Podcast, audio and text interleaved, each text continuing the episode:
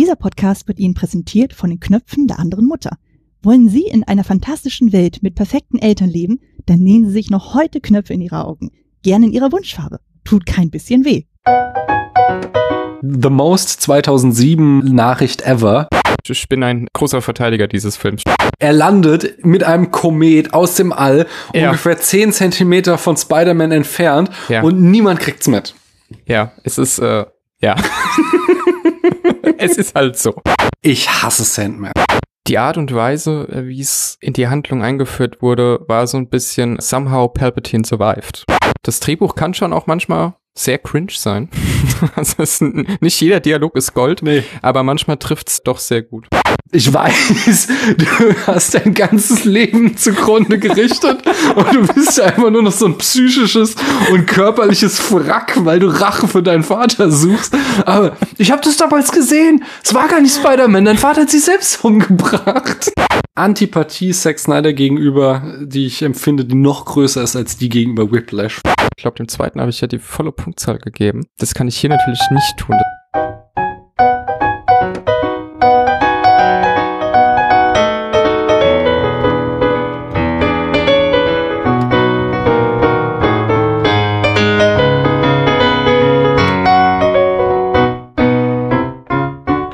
Hallo, hier spricht Daniel.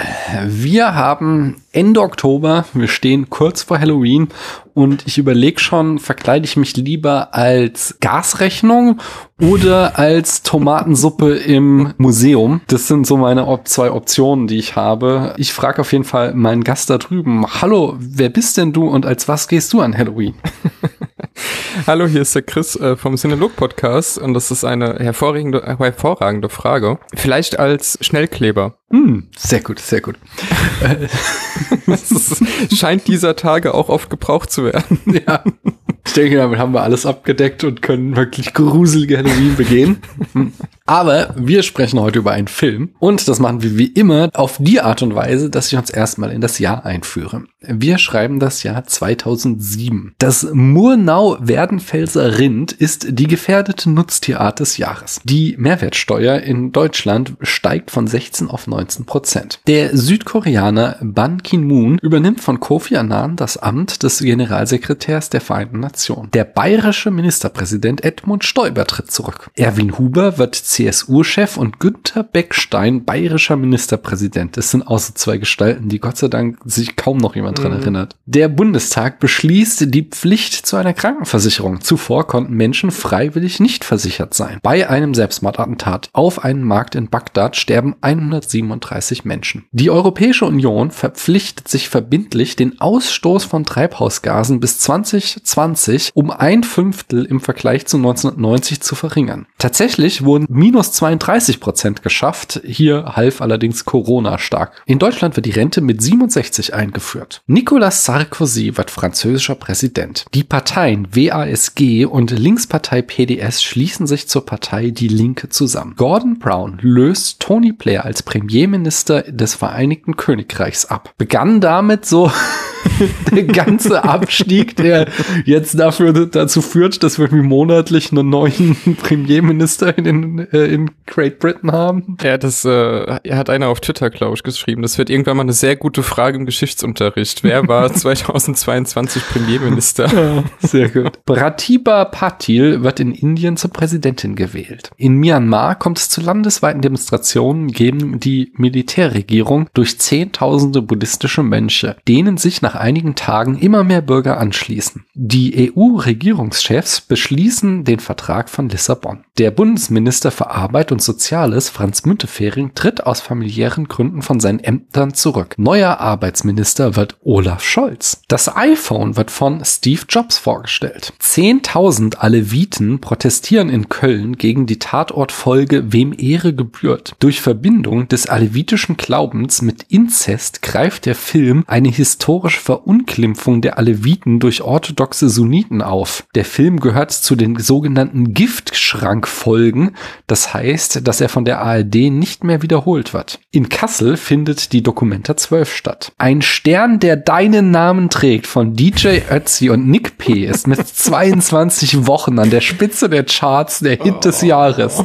Oh je, oh je. Good Girl Gone Bad von Rihanna erscheint, sowie A Weekend in the City von Block Party, Kapitulation von Tokotronic, In Rainbows von Radiohead und Favorite Worst Nightmare von den Arctic Monkeys. Und jetzt kommt The Most 2007 Nachricht ever, nämlich Chris Cornell gibt auf MySpace bekannt, dass er die Band Audioslave auflöst.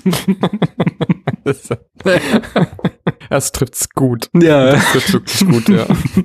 Anna Nicole Smith, Klaus-Jürgen Wusso, Ulrich Mühr, Deborah Kerr, Evelyn Hamann, Michelangelo Antonioni und Ingmar Bergmann sterben. Aubrey Anderson Ammons, das ist die Lily aus Modern Family, und Carlotta von Falkenhayn, das ist Elisabeth Doppler aus Dark, werden Mhm. geboren. Departed erhält den Oscar für den besten Film. Ratatouille, No Country for Old Men und Zodiac sind laut Letterboxd die meistgesehenen Filme des Jahres. Der Film, den, über den wir heute sprechen, zieht hingegen die meisten Besucher in die Kinos. Spider-Man 3. Chris, haben denn zu Recht so viele Menschen Spider-Man 3 gesehen? Trotz der sehr großen Konkurrenz in diesem Kino, ja, auf jeden Fall. Ich, ich bin ein großer Verteidiger dieses Films, schon immer gewesen, tatsächlich. Oh, das verspricht spannend zu werden. Dann erzähl uns doch mal, wie du den Film findest und was deine Geschichte damit ist. Ja, meine Geschichte äh, und, und die Tatsache, wie ich diesen Film finde, die gehen so wie bei Spider-Man 1 und 2 auch schon äh, natürlich miteinander einher. Es war der erste Film,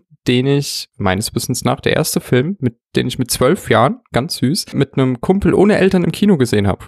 Meine Güte, bist du jung, aber schön. Ja, ne? und äh, das, ich habe sogar die Karte aufgehoben. Ich habe die jetzt irgendwie beim Umzug oder so mal wieder entdeckt und das waren damals noch 5,50 Euro, was das für mich gekostet hat. Heute auch so ein bisschen unvorstellbar. Ähm, und halt irgendwie eine Mittagsvorstellung um 13 Uhr oder so. Aber es war sehr, sehr spannend, weil ich die anderen beiden Filme eben schon sehr geliebt habe. Und dann vergingen ja, ich meine, da war ich zwölf, der andere kam äh, 2004 wenn ich jetzt nicht ganz falsch bin, Spider-Man 2. Mhm. Also diese drei Jahre zwischen Teil 2 und 3 haben sich sehr, sehr lang angefühlt. Und als ich dann, da gab es ja auch noch nicht das Internet in der Hosentasche und ich hatte irgendwann in diesem Kino auch mal ein Plakat gesehen, vom, also das Logo von Spider-Man 3 mit der 3 darunter und habe da erst gewusst, dass überhaupt ein dritter Teil kommt. Mhm. Das war sagenhaft, es war super. Und dann äh, gefühlt Ewigkeiten später läuft er und wir dürfen auch rein. Und ich war natürlich komplett begeistert. Hm. Das bin ich heute nicht mehr. Heute hat man einen leicht anderen Blick auf das Ganze. Ich finde ihn aber trotzdem noch gut tatsächlich. Ich würde wirklich sagen, es ist ein guter Film. Der hat viele, viele Schwächen, über die wir sicher auch reden. Er hat aber auch Stärken und einzelne Szenen, die ihn für mich immer wieder sehenswert machen. Ich habe ihn auch mittlerweile bestimmt ein Dutzend Mal geguckt. Und der ist gerade heutzutage so in dieser, wenn wir es jetzt äh, in unserer Chronistenpflicht betrachten, was danach kam im Genre-Kino des Action-Superheldenfilms quasi, ist es doch noch ein sehr, sehr wichtiger Film, weil er auch einen Abschluss in gewisser Weise darstellt. Mhm. Das, das stimmt. Ja, um, um George Lucas zu zitieren, it rhymes. Äh, Was immer mit er jetzt seine alte Trilogie mit der neuen oder die neue verteidigte angeblich. Es dürfte der letzte Film wahrscheinlich gewesen sein oder einer der letzten, den ich im Kino gesehen habe, bevor ich ein kleines Kind bekommen habe und dann erstmal lange Zeit nicht mehr ins Kino gehen konnte. Ja, so lang war es gar nicht, weil wir hatten relativ schnell einen Babysitter, einen Freund von mir, der Baby gesittet hat. Ähm, aber keine Ahnung, so anderthalb Jahre oder so waren wir dann nicht mehr im Kino. Und ich, ich habe damals, also ich habe nicht in Erinnerung, dass ich damals schon irgendwie äh, gesagt habe, so, ja, total katastrophaler Film. Aber ich glaube, ich hatte schon so ein bisschen das Gefühl, so, also ich war halt ein riesen Spider-Man 2-Fan. Das haben wir ja beim letzten Mal auch schon gesagt, ähm, Mhm. dass der, diesen Film, den ich heute immer noch vergöttere, den habe ich auch damals schon sehr, sehr geliebt.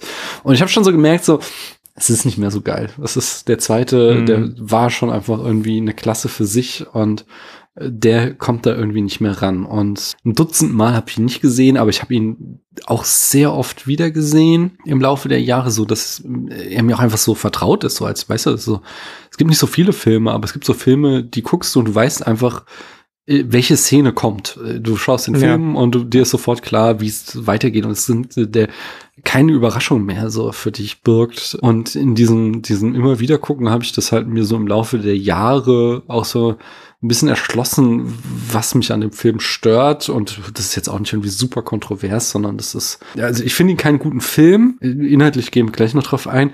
Ich mhm. finde aber, dass er doch einfach ein guter Abschluss oder zumindest ein okayischer Abschluss von dieser Trilogie ist. Das habe ich so am Ende der letzten Folge, die wir aufgenommen haben, schon gesagt. Er schafft es einfach, so die, diese Fäden aufzugreifen. Ich hätte, ich habe mir was, was, wenn ich das Drehbuch geschrieben hätte, dann hätte ich mir halt jetzt einfach einen, ich hätte den ganzen Mist rausgeschmissen und einfach nur diese Dreiecksbeziehung von ähm, Peter, MJ und Harry zu Ende erzählt und da mhm. irgendwie einen großen epischen Kampf draus gemacht.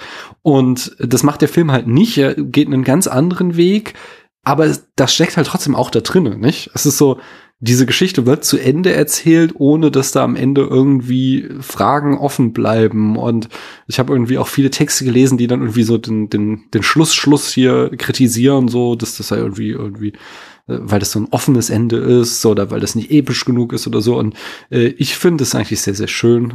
Gehen wir alles gleich noch im Detail drauf ein. Von daher, ich habe so ähm, wieder mal so mein Fazit wie schon vor zwei Jahren oder so, als wir hier über Braveheart gesprochen haben, so, ein Film, den ich als Teenager geliebt und dann später mich sehr für geschämt habe.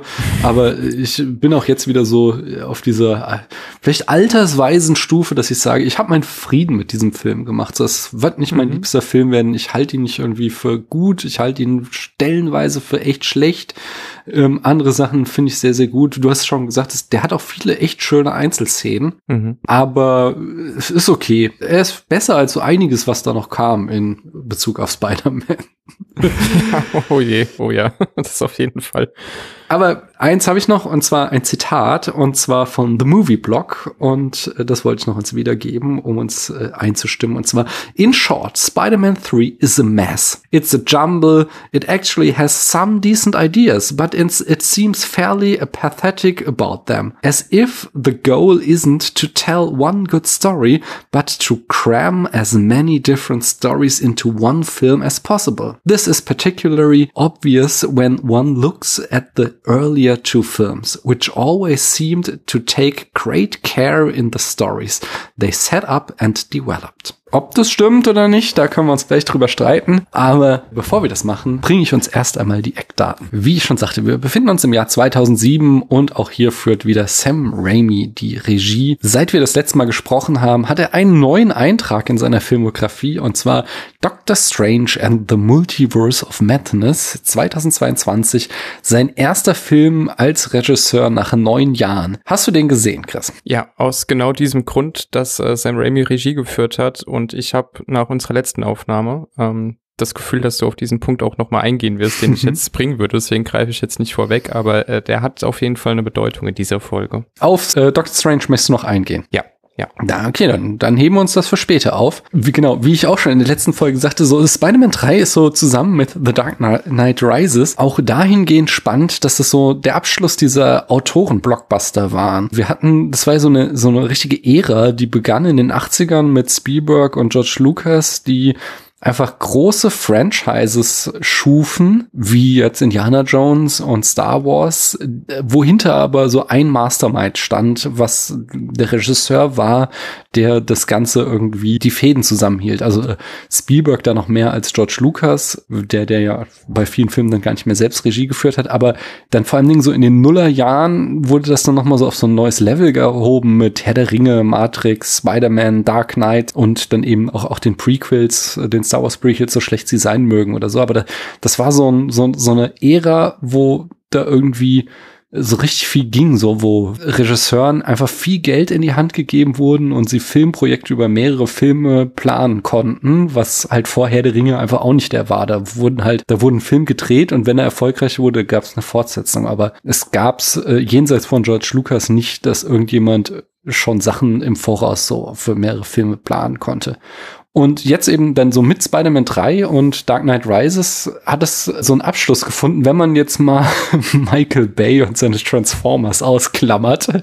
Ja, die stehen ja. für mich auf einem ganz anderen Blatt.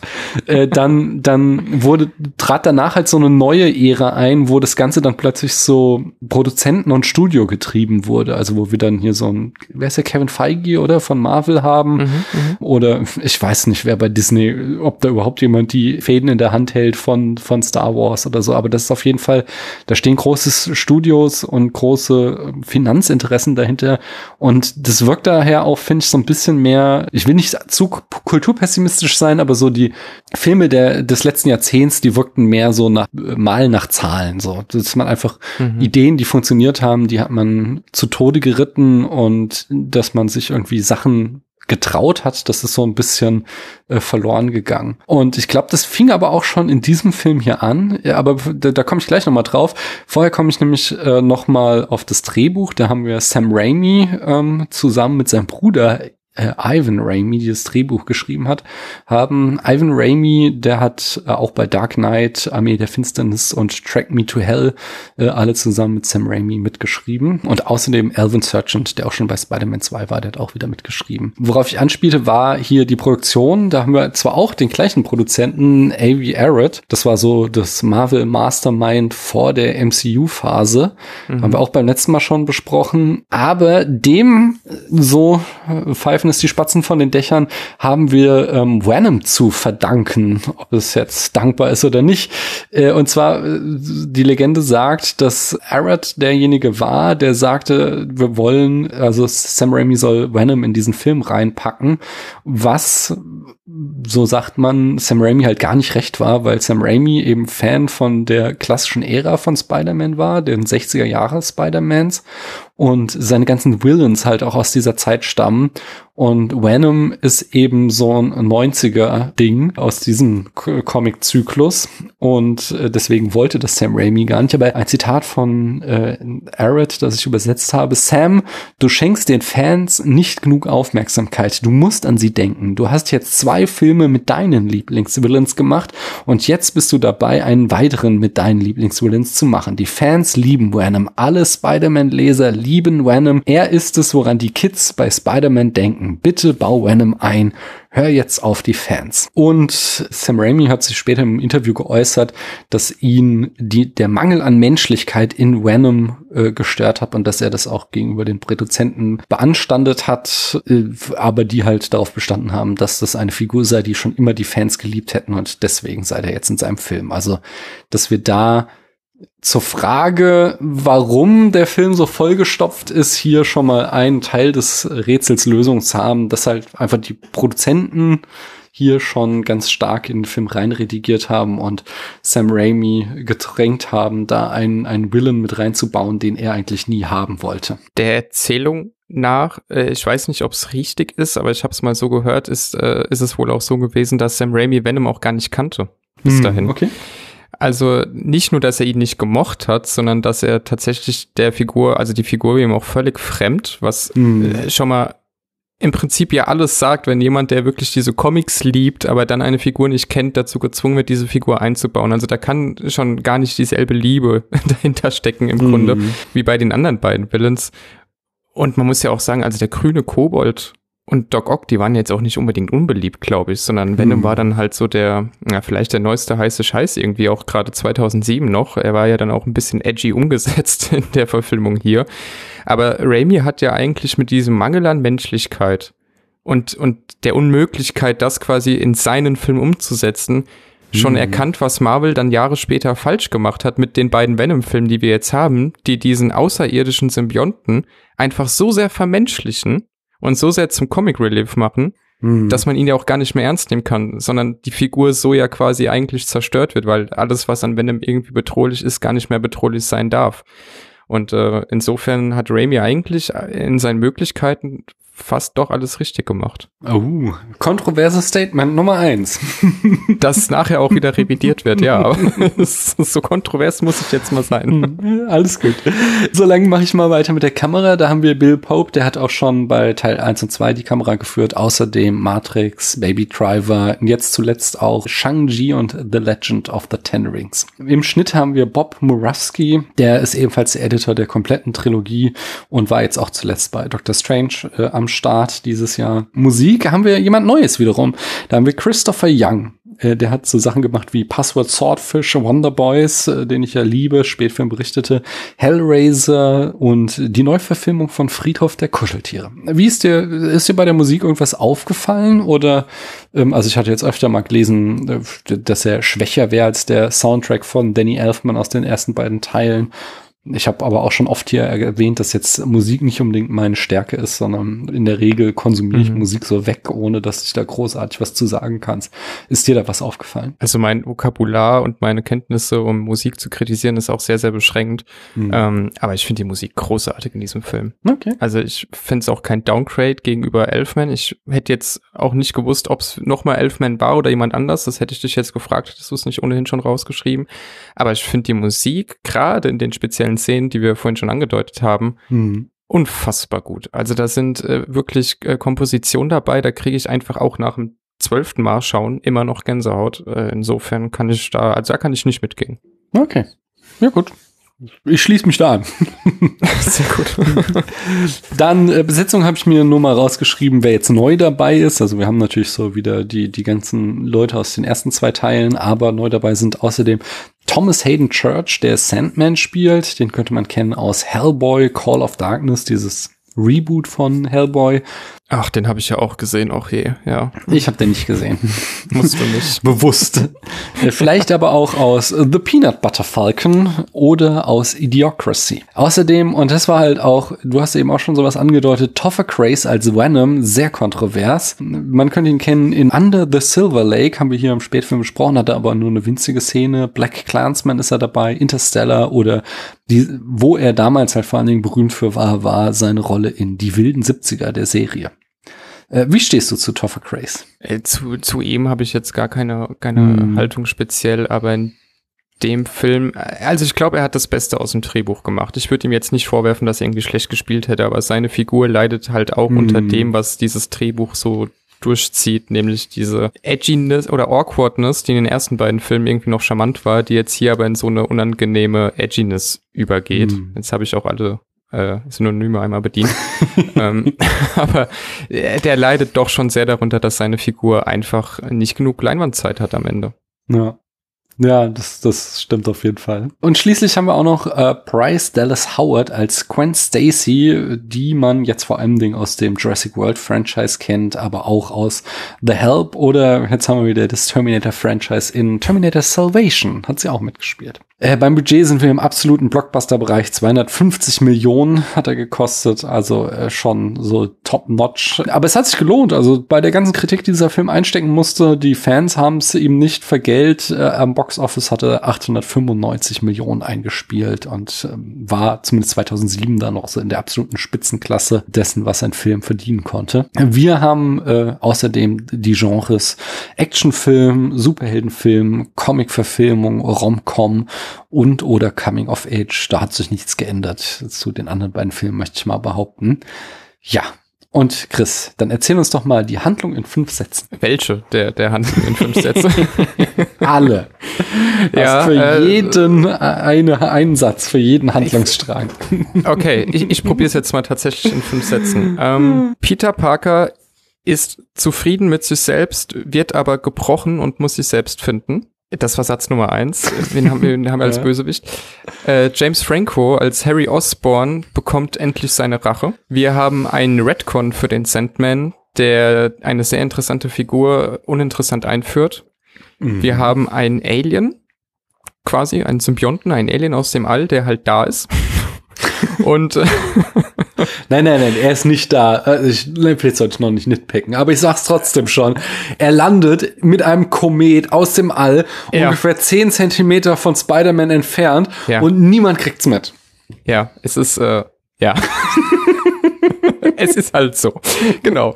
Ähm, und der fünfte Handlungsstrang ist eigentlich äh, fast der interessanteste. Äh, der hat wieder mit dem ersten zu tun, nämlich, dass wir dieses Beziehungsgeflecht äh, Mary Jane, äh, Harry Osborne und Peter Parker haben, die Mhm. aus Gründen des Drehbuchs, die auch nicht immer ganz nachvollziehbar sind, aber das spitzt sich nochmal richtig zu und wir haben wirklich eine Heldenreise, die eigentlich zu Ende geht mit Peter Parker, der es diesmal mit drei Bösewichten auf einmal aufnehmen muss. Hm. Ich glaube, damit habe ich so halb. Ja, gehen wir ins Eingemachte. Gehen wir zur Mhm. Frage, wie erzählt der Film seine Geschichte? Und ich hau dir jetzt gleich die größten Kritikpunkte vor den Latz, damit wir das vom Teller haben. Wenn du Texte im Internet zu diesem Film siehst, dann liest du immer wieder phenomenally, äh, phänomenal, Das ist auf Deutsch schon schwer genug. ja, phänomenal schlecht strukturiert oder auch Spider-Man 3 ist kurz gesagt ein einziges Durcheinander. Wie stehst du zu diesen Vorwürfen? Das ist leider gar nicht mal so falsch. Also der, wenn du de, de, das Pacing des Films als Linie darstellen würdest, wäre es so ein U tatsächlich, weil er extrem schnell anfängt. Ich habe gestern habe ich ihn extra noch mal geschaut, auch immer Mhm. auf die Zeit geachtet. Wir haben nach elf Minuten alle Bösewichte Mhm. äh, schon mal eingeführt quasi. Und dann hat der aber wirklich so ein Mal nach Zahlen, so eine Mal nach Zahlenstruktur. Also Bösewicht 1, 2 und 3 werden eingeführt. Bösewicht 1, 2 und 3 bekommen ihre erklärende Szene. Bösewicht 1, 2 und 3 sind jetzt böse. Jetzt sind sie in der Story drin quasi. Und danach kommt aber erstmal das, was Sam Raimi eigentlich erzählen wollte und nimmt dann nach 40 Minuten totales Pacing raus. Mhm. Bis es dann 40 Minuten vor Ende des Films wieder alles sehr, sehr schnell geht und alles auf, auf einmal passiert. Also auch, dass sich zwei Bösewichte zusammentun, ist am Ende eigentlich reiner Zufall. Tatsächlich. Das frage ich mich auch heute noch. Woher hat Venom die Telefonnummer von Sandman? Oder hat ihn zufällig da auf dieser Straße getroffen? Äh, anyway. Ja, ja, Sandman hat ihn ja, also er ist vorbeigeschwungen, er hat ja die Kräfte von Spider-Man, was auch Ja. überhaupt nicht erklärt Ja. wird. Das macht in den Comics schon Sinn, aber hier ist es halt so. Ähm, und wird von Sandman gestoppt. Der, der dachte, das wäre Spider-Man und dann heißt, hey, du, Ah, du Spider-Man hindert, ja, Du es- hast mir gerade so etwas schlecht. erklärt, was ich noch nicht verstanden habe. Obwohl ich den Film echt oft gesehen habe. Ich habe bisher immer gedacht so, wieso treffen die sich da jetzt zufällig auf der Straße? Aber der versucht Spider-Man zu jagen. Jetzt verstehe ich, ja. Der Ja. denkt, das ist noch Black Spider-Man. Okay, ja, okay, danke. Deswegen war es auch wichtig, dass wir die Silhouette sehen, dass Venom auch schwingen kann. Aber wir sehen Venom nicht wirklich schwingen, sondern nur die Silhouette. Und es, äh, ja, und dann weiß der aber natürlich, dass, äh, dass er Probleme mit Spider-Man hat, der ihn ja daran hindert, das Geld für seine kranke Tochter zu stehlen und so. Und dann äh, arbeiten wir zusammen. Ja, ja, klar. Also, das ist äh, ein Mensch, der zugegebenermaßen selbst eine krasse Verwandlung hinter sich hat, der dort aber etwas sieht, was definitiv nicht menschlich ist. auch wenn da ein menschliches Gesicht dahinter steckt, der dann sagt, ja klar, arbeiten wir zusammen. Gar kein Mhm. Thema. Ähm, also es ist all over the place, das muss man leider schon, schon so sagen, ja. Ja, also ich glaube, das, das Kernproblem sind eben, dass wir zu viele Villains haben. Es ist nicht so, also ich denke, du kannst einen Film mit drei Villains erzählen. Spontan wüsste ich jetzt keinen, wo es mir einfällt. War vielleicht, äh, ja, also drei Villains sind es nicht, aber so bei The Good, The Bad and The Ugly, da hast du ja schon irgendwie, du hast irgendwie ähm, The Bad und hast, ah, nee, nee, ja, nein, nein, das nehme ich zurück. Aber also es gibt schon so, so, du kannst es so machen, aber hier gelingt es halt nicht dadurch halt, dass Sandman ja am Anfang schon relativ viel Zeit eingeräumt bekommt Mhm. und wir seine ganze Backstory ähm, bekommen, aber dann durch die Geschichte mit, ähm, mit, mit Harry und MJ halt einfach komplett aus dem Film verschwindet erstmal für lange Zeit und dann erst am Ende wieder auftaucht und dem gegenüber halt Venom viel zu spät eingeführt wird. Also du, du du Mhm. hast zwar vollkommen recht so, wir kriegen ja den, ich habe den Namen vergessen, von dem Heini Toffer Grace halt eingeführt. Äh, Eddie Brock und- Jr. Okay. Eddie Brock Jr. kriegen wir eingeführt, wir kriegen seine Motivation und auch so, was ihn böse macht oder so. Das kriegen wir alles sehr früh, aber, aber die eigentliche Verwandlung in Venom, die findet ja eigentlich schon fast im dritten Akt statt. Also so da, wo der Film eigentlich jetzt irgendwie auf eine Konklusion zusteuern sollte, da muss er jetzt erst noch mal einen neuen Villain etablieren. Und ähm, da sind wir halt irgendwie super spät dran. Und dadurch, da, ich glaube, das macht dieses Gefühl dafür, dass das so ein Durcheinander ist. Oder siehst du das anders? Nee, es ist, äh, es ist genau so. Und gerade jetzt, wenn man weiß, man äh, spricht morgen in einem Podcast drüber, habe ich den Film natürlich Mhm. auch nochmal mit anderen Augen gesehen. Und du hast direkt am Anschluss von, äh, von Venoms Verwandlung quasi, von Eddie Brock wird zu Venom, direkt im Anschluss die nächste Szene ist, dass er auf Sandman trifft. Hm. Also da ist auch, da ist ja über, wirklich überhaupt gar keine Zeit mehr. Also der, Mhm. der Film fühlt sich zwischendrin relativ lang an. Ich meine, er dauert ja auch 140 Minuten. Aber er wirkt so, so gehetzt am Ende, weil er ja dann auch noch äh, ihm wieder einfällt, ach, die Harry-Geschichte muss ich ja auch noch zu Ende bringen. Wie, wie mache ich das denn jetzt alles? Und es ist, äh, ja, all over the place. Du spürst schon, wo er hin will und du spürst schon, dass da gute Intentionen dabei waren, das alles irgendwie noch unter einen Hut zu kriegen, aber das äh, funktioniert halt einfach nicht. Das, Mhm. so, so ehrlich muss man, glaube ich, schon sein, egal äh, wie sehr man den Film auch mag. Gehen wir jetzt mal der Reihe nach durch. Wie findest du die Geschichte von The, The New Green Goblin? Wie ist die Geschichte von Harry erzählt? Erzählt ist sie äh, eigentlich ja halt dadurch, dass es all over the place ist, nicht so gut, aber die Handlung an sich finde ich super spannend. Also Mhm. weil wir ja relativ direkt am Ende vom zweiten Teil dann ansetzen, was zumindest was Harry angeht, sein, seine Gefühlsebene angeht. Und er, das wurde ja am Ende vom zweiten Teil auch so schön angeteasert, ja eben jetzt in die Fußstapfen seines Vaters tritt. Mhm. Und dann tatsächlich auch bereit ist, äh, wirklich Peter umzubringen. Und wir haben, das ist jetzt keine neue Geschichte, zwei beste Freunde, die irgendwann Todfeinde werden. Mhm. Aber es sind ja nicht Todfeinde in dem Sinn, dass sie sich beide wirklich tot sehen wollen, sondern es ist der eine, der halt die Wahrheit nicht kennt und der auch durch dieses Serum vermutlich, äh, dieses Green Goblin Serum, auch einfach noch ein bisschen wahnsinniger wird, als es ohnehin schon wäre. Und es ist ein anderer, der wiederum möchte, dass alles so ist wie früher und der sich ja nur erklären will, aber sie kommen halt nicht dazu zu reden. Und diesen Konflikt finde ich äh, tatsächlich sehr spannend, weil er in den ersten beiden Filmen so gut aufgebaut wurde und weil wir die Mhm. Chemie von den beiden Figuren auch schon kennen. Also Mhm. äh, erzählerisch schwierig, weil er halt auch teilweise aus dem Film verschwindet und auch der Kampf dann in seiner in seiner äh, Mansion quasi, wo er die Granate von Peter noch um den Kopf geworfen bekommt, ist war dann auch ein bisschen drüber, aber so als sehr sehr melodramatischen Akt, dass er quasi Harry dann sogar noch entstellt hat, fand es tatsächlich sehr gelungen und auch äh, auch im Sinne der Dramaturgie einfach auch sehr sehr ja spannend, doch hat mich mitgenommen. Aber dir ging's da ein bisschen anders. Nee, nee, ich bin ja da eigentlich sehr nah bei dir. Ich bin so der Unterschied zwischen was wird erzählt und wie wird's erzählt. Mhm. Ähm, was erzählt wird, bin ich da voll auf deiner Linie und sage so, ja, das, das, die Geschichte wird gut zu Ende erzählt. Das ist äh, quasi die, das logische Ende von dieser Trilogie und wie sich das aufgebaut hat. Mich stört halt nur das, ich zitiere Patrick vom Bahnhofskino, man soll nicht über Filme reden, die nicht existieren so, aber eigentlich sollte dies der Film von dem New Green Goblin sein. Dies sollte James Francos Harry Osborn Film sein. Darauf Mhm. haben zwei Filme hingearbeitet, dass wir jetzt diese Geschichte zu Ende erzählt bekommen. Und am Ende fühlt er sich so ein bisschen wie ein Fremdkörper in seinem eigenen Film an, dass er halt also so noch so dran geklatscht wird. So, wir haben alle Punkte, die ich sehen will, um diese Geschichte zu Ende zu bringen. Sie kriegen halt einfach nicht den Raum, denn sie, sie kriegen Mhm. nicht, es ist nicht so ausgearbeitet, wie ich es mir gewünscht hätte. Und äh, das finde ich halt einfach so schade. Ich sehe das und kann so überall ein Häkchen dran machen, so ja, hast du gut, hast du gut gemacht, die Punkte, aber ich hätte es gerne, ich hätte gerne nur das gesehen. Ich hätte gerne das in der, mit der Aufmerksamkeit gesehen, die es verdient. Und das fehlt mir halt daran. Und es hätte sich so gut auch mit dem Sandman ergänzt. Also die beiden hätten im Film, glaube ich, zusammen gut funktioniert, weil du im Prinzip ja im Sandman, also der, der Redcon, wie gut er jetzt war, sei mal dahingestellt, aber dass Peter ja quasi jetzt auch vor dieser, äh, vor diesem Trauma auch nochmal steht, dass er jemanden verloren hat und jetzt Rache will an dem, der dafür verantwortlich war. Also er ist ja Mhm. quasi in derselben Gefühlswelt eigentlich wie Harry. Aber halt auf einer anderen Ebene dadurch, dass die beiden befreundet sind und für ihn ist ja Flint Marco eigentlich ein Fremder. Aber dieser Konflikt, dass beide in derselben Position sind und sich dementsprechend total verstehen könnten, aber im Zwist miteinander stehen, der hätte mit dem Sandman, glaube ich, wäre das eine erzählerische Einheit gewesen, die Raimi gut hätte umsetzen können. Aber Venom musste halt oben drauf kommen und sprengt das Ganze dann quasi. Äh, aber da verstehe ich deinen Punkt sehr gut. Das, es wäre Harrys Film gewesen eigentlich, ja. Und an dieser Stelle sind wir an dem Punkt, wo wir die Boxhandschuhe rausholen, denn ich hasse Sandman.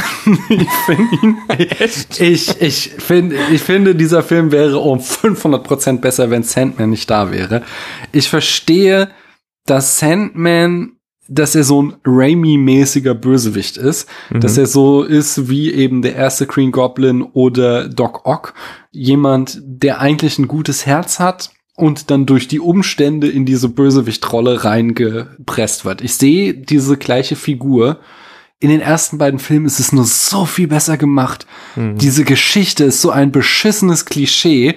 Oh, ich bin ein Gangster, aber nur, weil meine Tochter krank ist und ich ganz viel Geld. Ich muss säckeweise Geld aus LKWs klauen, um meine Tochter gesund zu machen. Und dabei stolper ich versehentlich, weil das hat schon wieder eine gewisse Komik, diese äh, stolper ich versehentlich in diesen Sandgenerator und werde zum Monster. Und die Tochter wird auch vollkommen vergessen irgendwann. Es ist okay, das könnte wieder sein, weil der Film einfach so vollgepackt ist und sie spielt aber einfach irgendwann gar keine Rolle mehr. Wir kriegen sie so mal hingeworfen, wo wir insbesondere bei Doc Ock halt bis zum Ende diese Dramatik erzählt bekommen haben, mhm. diese Tragik dieser Figur, ist es hier einfach nur so ein, so ein Abziehbild, einfach nur so eine, so, so ein Feigenblatt, was wir halt gesagt bekommen, so seht ihr, auch er ist ein guter Junge und mhm. es am Ende halt überhaupt keine Rolle spielt. Er muss ja sogar immer mal wieder auf das, äh, auf seine Halskette schauen mit dem Bild von seiner Tochter drin und ihren Namen sagen, damit wir als Zuschauer auch wissen, ach stimmt, das war, das war ja seine Motivation, warum er das alles hier macht. Na, du hast schon recht. Hm. Es geht, es geht auch ein bisschen zu schnell, dass wir ihn eigentlich erstmal gut vorgestellt bekommen und er auch für uns eine nachvollziehbare Figur ist.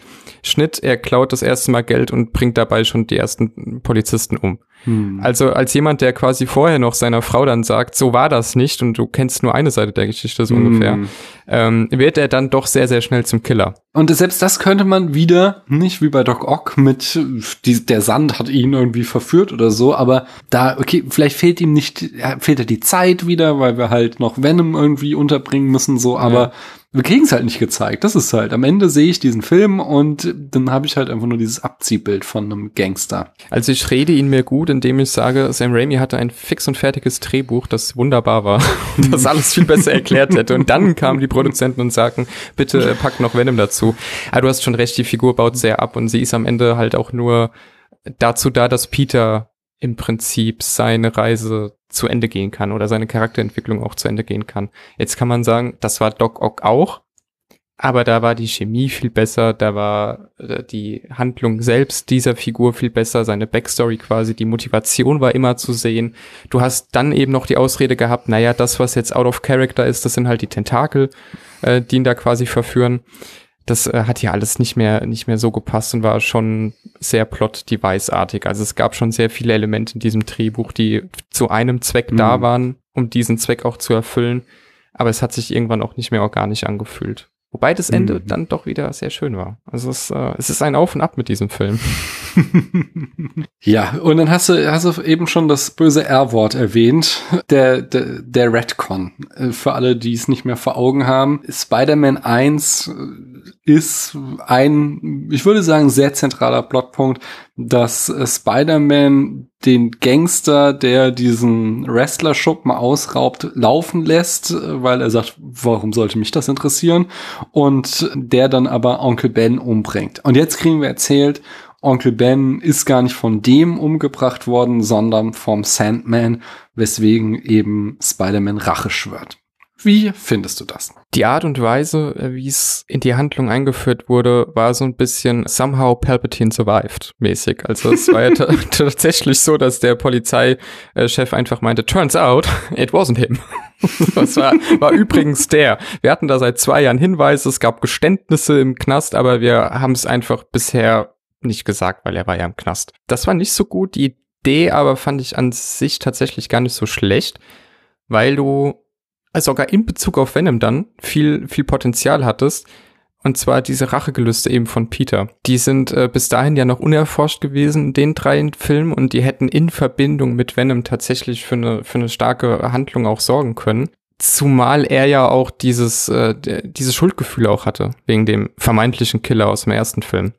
Also mhm. der ist ja quasi aus dem Fenster gefallen, weil er Angst vor Spidey dann hatte in einem, in einem Zweikampf. Und MJ sagt ja auch in einer Szene, mach jetzt nichts Blödes mit dieser neuen Erkenntnis. Nicht, dass du wieder so wie bei dem anderen Typen, weißt du noch, was du mir damals erzählt hast, mhm. nicht, dass du mhm. dir wieder Vorwürfe machst. Und das wäre eigentlich so spannend gewesen, da diesen inneren Konflikt von Peter noch mehr zu sehen. Aber stattdessen ist er halt tatsächlich ähm, direkt sauer, äh, verständlicherweise natürlich, und dann aber auch nur auf Rache aus, ohne dass uns die noch mal nochmal tiefschürfender erzählt wird, sondern es ist halt einfach Rache. Es ist erneut ein Plot-Device, Rache um der Rache willen, aber nicht um die Erzählung irgendwie sinnvoll voranzubringen. Und da war der Redcon eben im, im Gesamtkontext dieses Films halt schon auch ein bisschen, ein bisschen cheap. muss man leider sagen. Ich finde ihn nicht nur ein bisschen, ich finde ihn katastrophal. Ich finde ihn vielleicht, oder nein, ich finde ihn den schlimmsten Redcon der Kinogeschichte. Es ist, es ist, es ist, als, noch, noch schlimmer es ist schlimmer als Palpatine. Es ist, es ist, weil es ist äh, in einem schlechten Film am Ende irgendwie Palpatine zurückkommen zu lassen, da bist du eher an dem Punkt so, ja, so what, hast du halt eine Flotte mit tausend Sternzerstörern und ja, dann bringen die jetzt halt, also ich will jetzt nicht über Star Wars reden. Irgendwie, wir haben ja schon festgestellt, festgestellt, so viel Redcons, wie es in Star Wars gibt, ist es vielleicht ja. gar nicht so gut. Aber, dass der Typ Onkel Ben umgebracht hat, das ist der zentrale Entstehungsmythos von Spider-Man. Das ist so, Spider-Man, Peter Parker hat ein schlechtes Gewissen, weil er damals eben keine Verantwortung getragen hat. Und deswegen resoniert dieser Satz, aus großer Macht entspringt große Verantwortung, so sehr mhm. bei ihm. Der Satz wäre einfach, äh, sei mal mal ernst, es ist einfach ein Kalenderspruch.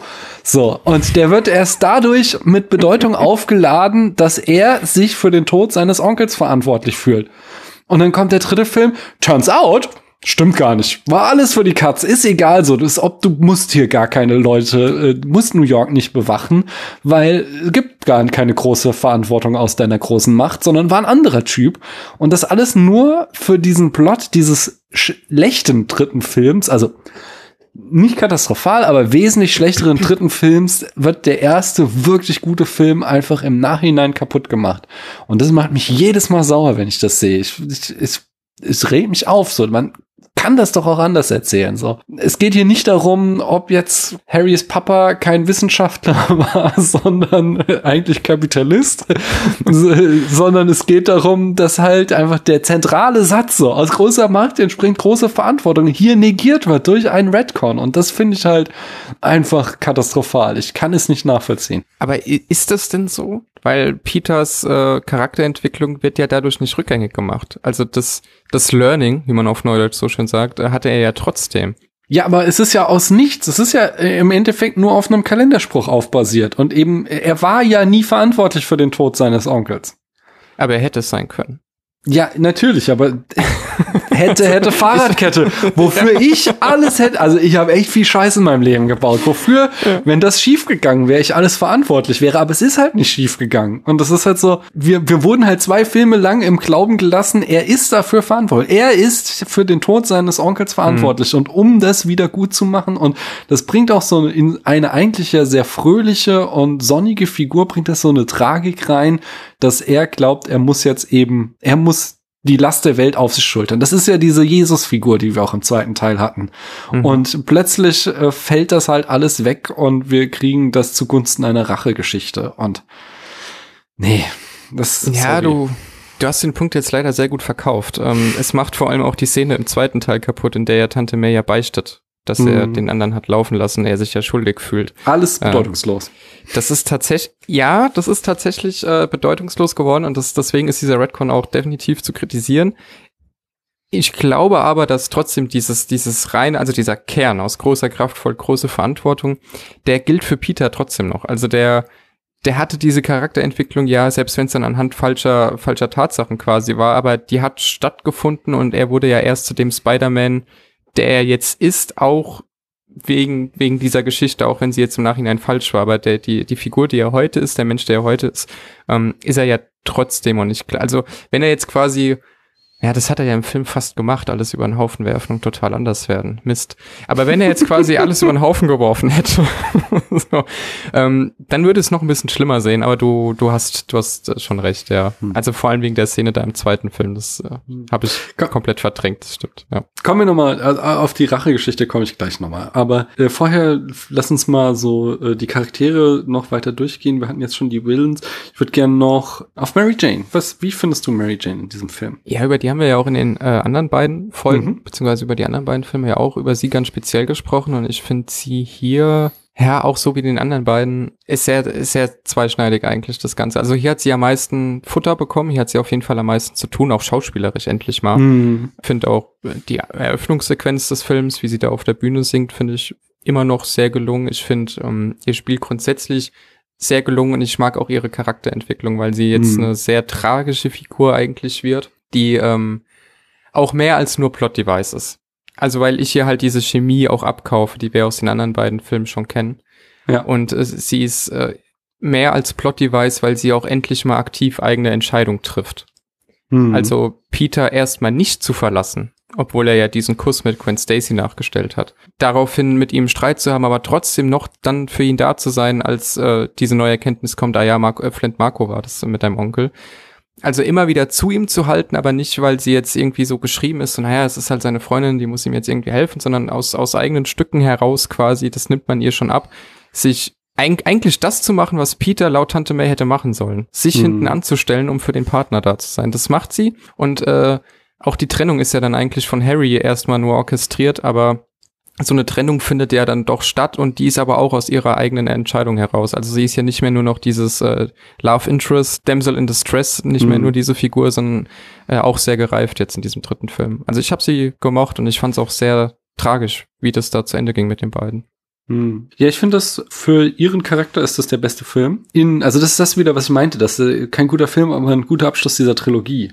Denn äh, durch jetzt diese Geschichte, die wir hier von Mary Jane erzählt bekommen, kriegen dann so die anderen beiden Filme werden dadurch nochmal aufgewertet, weil er sich Mhm. wiederum auf viele Elemente zurückbezieht aus Mary Jane, äh, das Vergangenheit, die wir so in den ersten zwei Filmen erzählt bekommen haben, äh, und die weiterspinnt und dadurch halt irgendwie so den mehr Tiefe verleiht. Also allein so Sachen wie, als sie da diesen Verriss bei dieser Theateraufführung bekommt, da macht sie so ein so ein so ein Rückgriff auf so diese Missbrauchsgeschichte mit ihrem Vater, so dass sie sich, Mhm. ich weiß nicht mehr genau, was sie sagt, aber irgend sowas, irgend so eine Anmerkung, dass die die Stimme des Kritikers die Stimme ihres Vaters sich so anhört, so dass sie also einfach nur mal so durch einen Satz wird halt wieder zurückgegriffen auf den ersten Film, wo wir halt gesehen haben, dass sie, ähm, wie sie halt in diesem missbräuchlichen Elternhaus lebte. Mhm. Und dadurch wird dann auch wieder dieser Film stärker, weil wir halt mitkriegen, dass sie ein äh, Mensch ist mit einem super niedrigen Selbstbewusstsein, was aus ihrer Geschichte entstanden ist. Und ihr, ihr gegenüber jetzt halt dieser Peter Parker steht, der in diesem Film halt dieses äh, gockelhafte, mega aufgeblasene Ego hat und sich für den Ja. größten hält. Und dass sie halt, äh, also ihr Leid umso größer macht, dass bei ihr halt so richtig scheiße alles läuft und äh, er das halt nicht nachvollziehen kann und sie sich dadurch auf, aufgrund all dessen, was sie schon erlebt hat, ähm, noch viel schlechter fühlt. Herzzerreißend eigentlich ist ja beinahe die Szene, bevor der große Streit dann kommt, ähm, als sie bei Peter zu Hause ist, eben bei diesem Verriss, das ist sogar die Szene, ähm, und dann zu ihm sagt, versuch mich zu verstehen. Also das Hm. ist ein Satz, der ist so viel reifer und erwachsener als alles, was Peter in diesem Film dann im Endeffekt macht, bis zu den letzten fünf Minuten, äh, weil sie eben nicht wie in den anderen beiden Filmen eigentlich 90 Prozent ihrer Screentime nur schreit oder irgendwie hysterisch ist, weil sie von irgendeinem Superbösewicht entführt wird, sondern weil sie hier tatsächlich einfach mal ganz menschlich ist. Ja, das ist ja auch das, was diese drei Filme auszeichnet. Wir sehen menschliches Drama im Superheldenkino Hm. und äh, ich fand auch die Szene total super mit diesem Rückbezug. Ähm, es, es, es liest sich so, hat sie, glaube ich, gesagt, als hätte mein Vater jedes Wort geschrieben. Hm. Ähm, das Drehbuch kann schon auch manchmal sehr cringe sein. also Ja. es nicht jeder Dialog ist Gold, Nee. aber manchmal trifft's äh, doch sehr gut. Ja, genauso gut finde ich da ähm, sämtliche Szenen zwischen MJ und Harry, wenn er seine Amnesie hat, weil die wieder dieses Grundthema des Verantwortungstragen aufgreifen, was halt leider, finde, in dem Film groß vernachlässigt wird, aber was ja so ein Thema der Trilogie war, dieses, was für eine Last auf dir lastet, wenn du ein Superheld bist. Mhm. Und diese Last lastet eben nicht nur auf Harry, sondern sie lastet auch auf MJ, was wir halt am Ende vom zweiten Film mit Go Get It, Get It Them Tiger und sie guckt ihm halt nach und sie guckt ihm aber nicht irgendwie fröhlich nach, sondern besorgt, so, weil Mhm. äh, sie weiß halt genau, er bringt sich jedes Mal wieder in Lebensgefahr und das ist jetzt ihr Leben, dass sie damit klarkommen muss. Und dann äh, trifft sie so auf Harry und er hat alles vergessen und es ist plötzlich total unbeschwert. Und die beiden können zusammen Spaß haben und sie sind plötzlich so von dieser Last befreit, die diese ganzen großen epischen Kämpfe mit sich bringen. Und deswegen finde ich diese Szenen auch einfach toll im, wieder so, im Gesamtblick auf diese ganze Trilogie, was wir Mhm. mit diesen Menschen erlebt haben und ähm, da, ja, da macht der Film einfach alles richtig. Das, das sind Momente, das sind so diese kleinen Einzelszenen, die, die richtig, richtig schön sind. Deswegen funktioniert auch der Kuss, der ansonsten wäre Teil 3 jetzt einfach nur ein Mhm. Film, der für sich steht, nicht funktioniert hätte. Ja. Weil dann wäre es wieder sehr klischeehaft zu sagen, ja, natürlich, also ähm, jetzt kaum hat sie fünf Minuten irgendwie äh, sich mit dem anderen vergnügt, dann küsst sie ihn auch schon. Das geht dann alles sehr, sehr schnell. Aber im Sinne dieser Trilogie äh, macht es total Sinn, ja.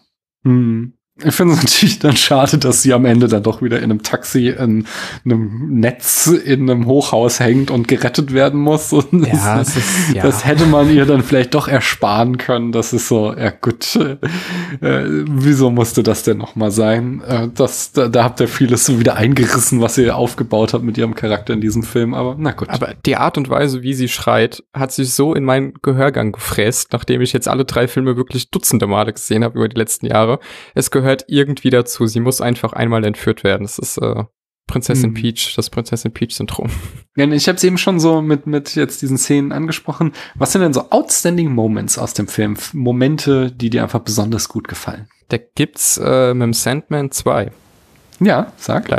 Muss ich dir jetzt, ich, ich wollte erst mal Ich habe auch eine mit dem. Ich, ich habe nee, nee, ich habe ganz viele und auch eine mit dem Sandman. Aber erzähl. Ich glaube, die eine, die teilen wir uns vermutlich sogar. Ähm, ich würde aber auch seine, seine Einführung quasi nehmen, wie er in das Haus einbricht und du weißt als Zuschauer erstmal gar nicht, also es ist ja sein Haus, seine Wohnung quasi, Mhm. äh, du weißt als Zuschauer erstmal gar nicht, was macht er da jetzt, wie böse ist der, wie gefährlich ist der, auf einmal ist er ein kleines Kind und du weißt nicht, was stellt er jetzt an. Und dann siehst du halt, ah, es ist seine Tochter, es ist seine Frau, wir kriegen ein bisschen Backstory.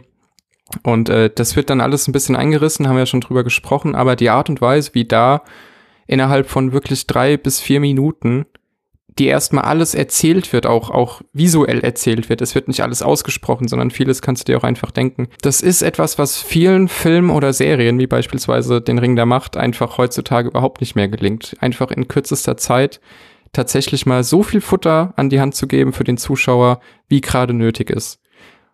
Und das äh, macht die Szene sehr gut und ich finde sie auch wie sie inszeniert ist, sie ist eine der ruhigsten Szenen im Film. Sie ist auch irgendwie sehr melancholisch, ohne jetzt bedeutungsschwanger zu sein. Und du hast halt direkt die Motivation für diese Figur. Das hat, finde ich, ganz gut funktioniert. Und dann eben seine Verwandlung. Und äh, wie er zum ersten Mal dann Sandman ist. Also wie er aus diesem Sandhaufen Mhm. quasi emporsteigt. Das war, glaube ich, für 2007. Also sieht heute noch nicht schlecht aus, aber man merkt schon, naja, der Film ist 15 Jahre alt. Aber 2007 muss das ja völliger Wahnsinn gewesen sein, wie, wie das animiert wurde. Genau, das finde ich auch. Ich habe eben so ein bisschen drüber gelästert, so, oh, er fällt in diese Sandgrube.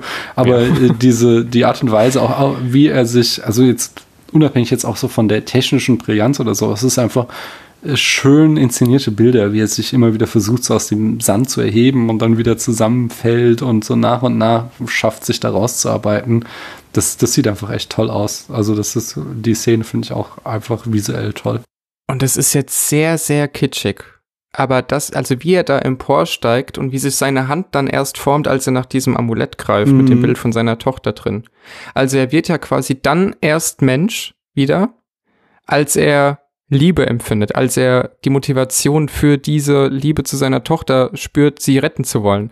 Also quasi haben wir da ja eigentlich das, was du im ersten Film auch hattest, was du im zweiten Film auch hattest. Du hast einen Menschen, der dann halt ein Bösewicht wird. Und Hm. bis dahin hat das halt wunderbar funktioniert und dann kommt halt der Rest des Films. Aber deswegen äh, war das beim Sandman, finde ich, sehr gelungen und eben auch mit dem Score im Hintergrund. Also dieses, äh, Leute, die sich mit Musik besser auskennen, könnten es jetzt besser beschreiben, aber diese, diese äh, Melodie auf dem Piano, die da gespielt wird, bis es sich dann weiter aufbaut und du hörst auf einmal, ja, da ist, äh, ist doch was Böses dabei. Das hat schon sehr, sehr gut geklappt. Mhm. Ich habe so, so viele kleine Momente noch, auch die ich sehr mag. Mhm. Also ich mag ganz am Anfang im Theater den You're such a nerd Satz von MJ, wenn Peter ihr da was von der Akustik des Theaters erzählt. Und äh, ein wunderbares GIF, was ich immer gerne einsetze. Äh, aber halt auch so, weil, weil das eben nicht so abfällig ist, sondern weil da so, so einfach Liebe aus ihren Augen spricht, während sie diesen Mhm. Satz sagt. Ich habe es in der letzten Folge schon in Entweder oder gebracht. Ich finde die Vorstellung von Onkel Ben im knackigen Badeanzug einfach großartig. Wenn Aunt May davon erzählt, wie er, ich glaube, wie er ihr den Antrag gemacht hat, oder wie ist es? Oder? Genau, ja. Ja, und nicht vergisst zu erwähnen, wie knackig er in seinem Badeanzug aussah. Und Das ich war auch nicht von schlechten Eltern. ja, ja, auf jeden. Sehr kontrovers, aber ich liebe die Emo-Sequenz von Peter Parker. Ich, ich find's, Sehr ich, gut. Ich verstehe, dass Und das sie, schreibe ich dir. ich verstehe, dass sie thematisch an diesen Moment nicht passt. Wir sind ja im Thema eigentlich gerade, Peter ist äh, von Rache zerfressen, er ist total dark und edgy und äh, will nur noch Sandman umbringen und dann kriegen wir diese Emo-Sequenz, die halt einfach so ein kompletter Tone-Shift ist. An einer Stelle habe ich irgendwo gelesen, man, hätte eigentlich sich auch die komplette Sequenz sparen können und einfach nur Sam Raimi auf die Leinwand schreiben lassen, ich habe keine Lust auf diesen Plot.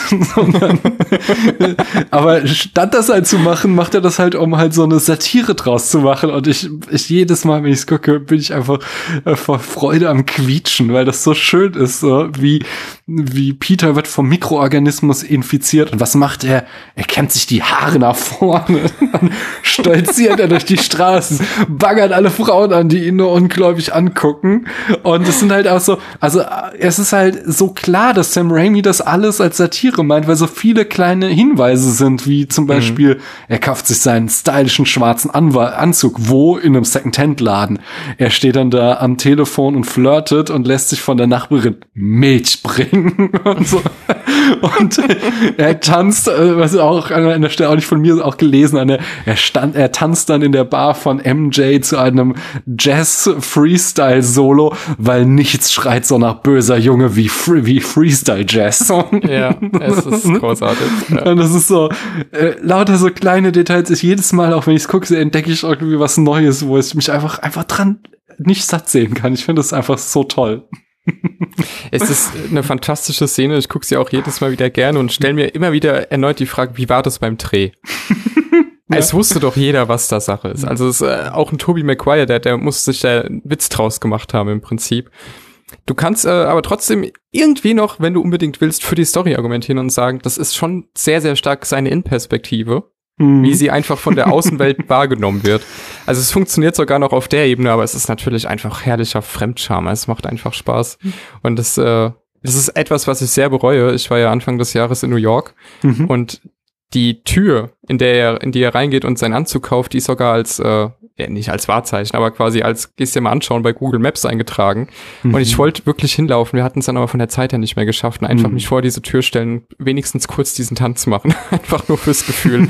aber beim nächsten Mal in New York dann. The Spider-Man 3 Door. Sehr schön. Damit einhergeht auch so, dass ich äh, einfach so viele kleine Momente, die eben diese, diese Trilogie als eine Einheit uns verkaufen, sehr schön finden. Also schon den, den Kuss mit Gwen Stacy, den Kopfüberen und dass das halt MJ so schockt. Das ist halt etwas, was du in der Tragweite und was für ein Vertrauensbruch das von Peter ist, eben nur verstehst, wenn du den ersten Film gesehen hast Mhm. und was das für eine Bedeutung für sie hat. Ich finde schön, dass hier auch halt der Vermieter und seine Tochter noch mal so eine kleine Szene bekommen und auch ähm, in diesem Zusammenhang sehr schön, wie äh, die Friedhofsszene aus dem ersten Film gespiegelt wird mit dem Tod von Harry Ja. dass das auch wieder einfach aufgegriffen wird. Und dann auch habe ich sehr viel Kritik gelesen, eben an der allerletzten Szene, aber ich finde sie fantastisch. Ich finde die den perfekten Abschluss dieser Trilogie.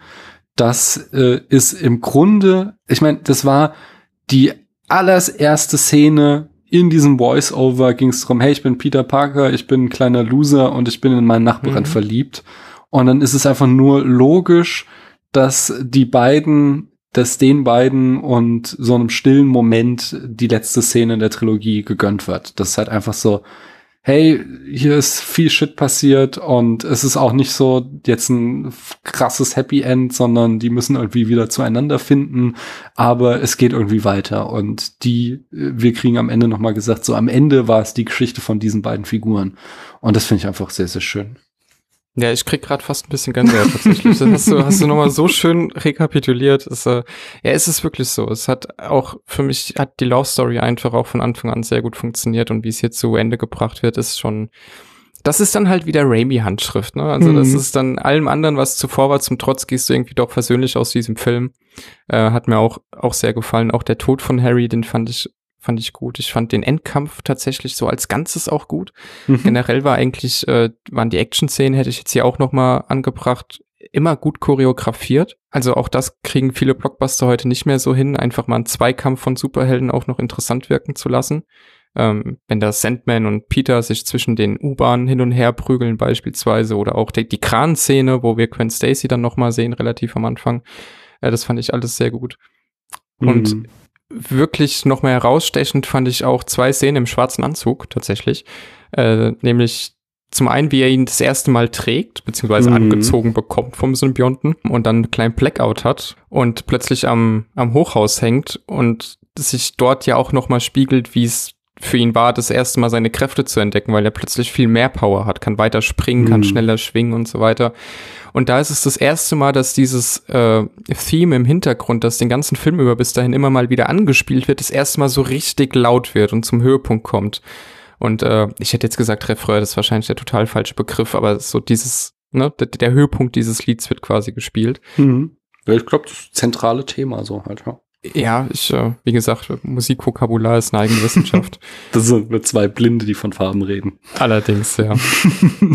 ähm, und die zweite Szene im schwarzen Anzug ist kurz bevor er es los wird, als er da an diesem spitzen Dach von der vom Kirchturm sitzt. Und Mhm. auch da ist so wieder wirklich gute Musik im Hintergrund, sehr melancholisch und so einen leichten Kameraschwenk von unten rechts nach oben links, wie er da verzweifelt an, an diesem Dach sitzt und weiß, er muss diesen Anzug loswerden. Das war kurz nachdem er Mary Jane geschlagen hat, aus Versehen. Mhm. Und das ist ja sein absoluter Tiefpunkt. Also wir Ja. haben vorher, dass er tatsächlich glaubt, jemanden umgebracht zu haben mit dem Sandman, nachdem er ihn da nach diesem U-Bahn-Kampf mit Wasser hat überschütten lassen.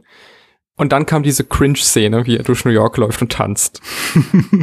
und das, das in, in dieser, in dieser Jasper, wo er bei Mary Jane aus Versehen geschlagen hat und sie zu Boden stürzt und ihn anschaut und fragt, wer bist du?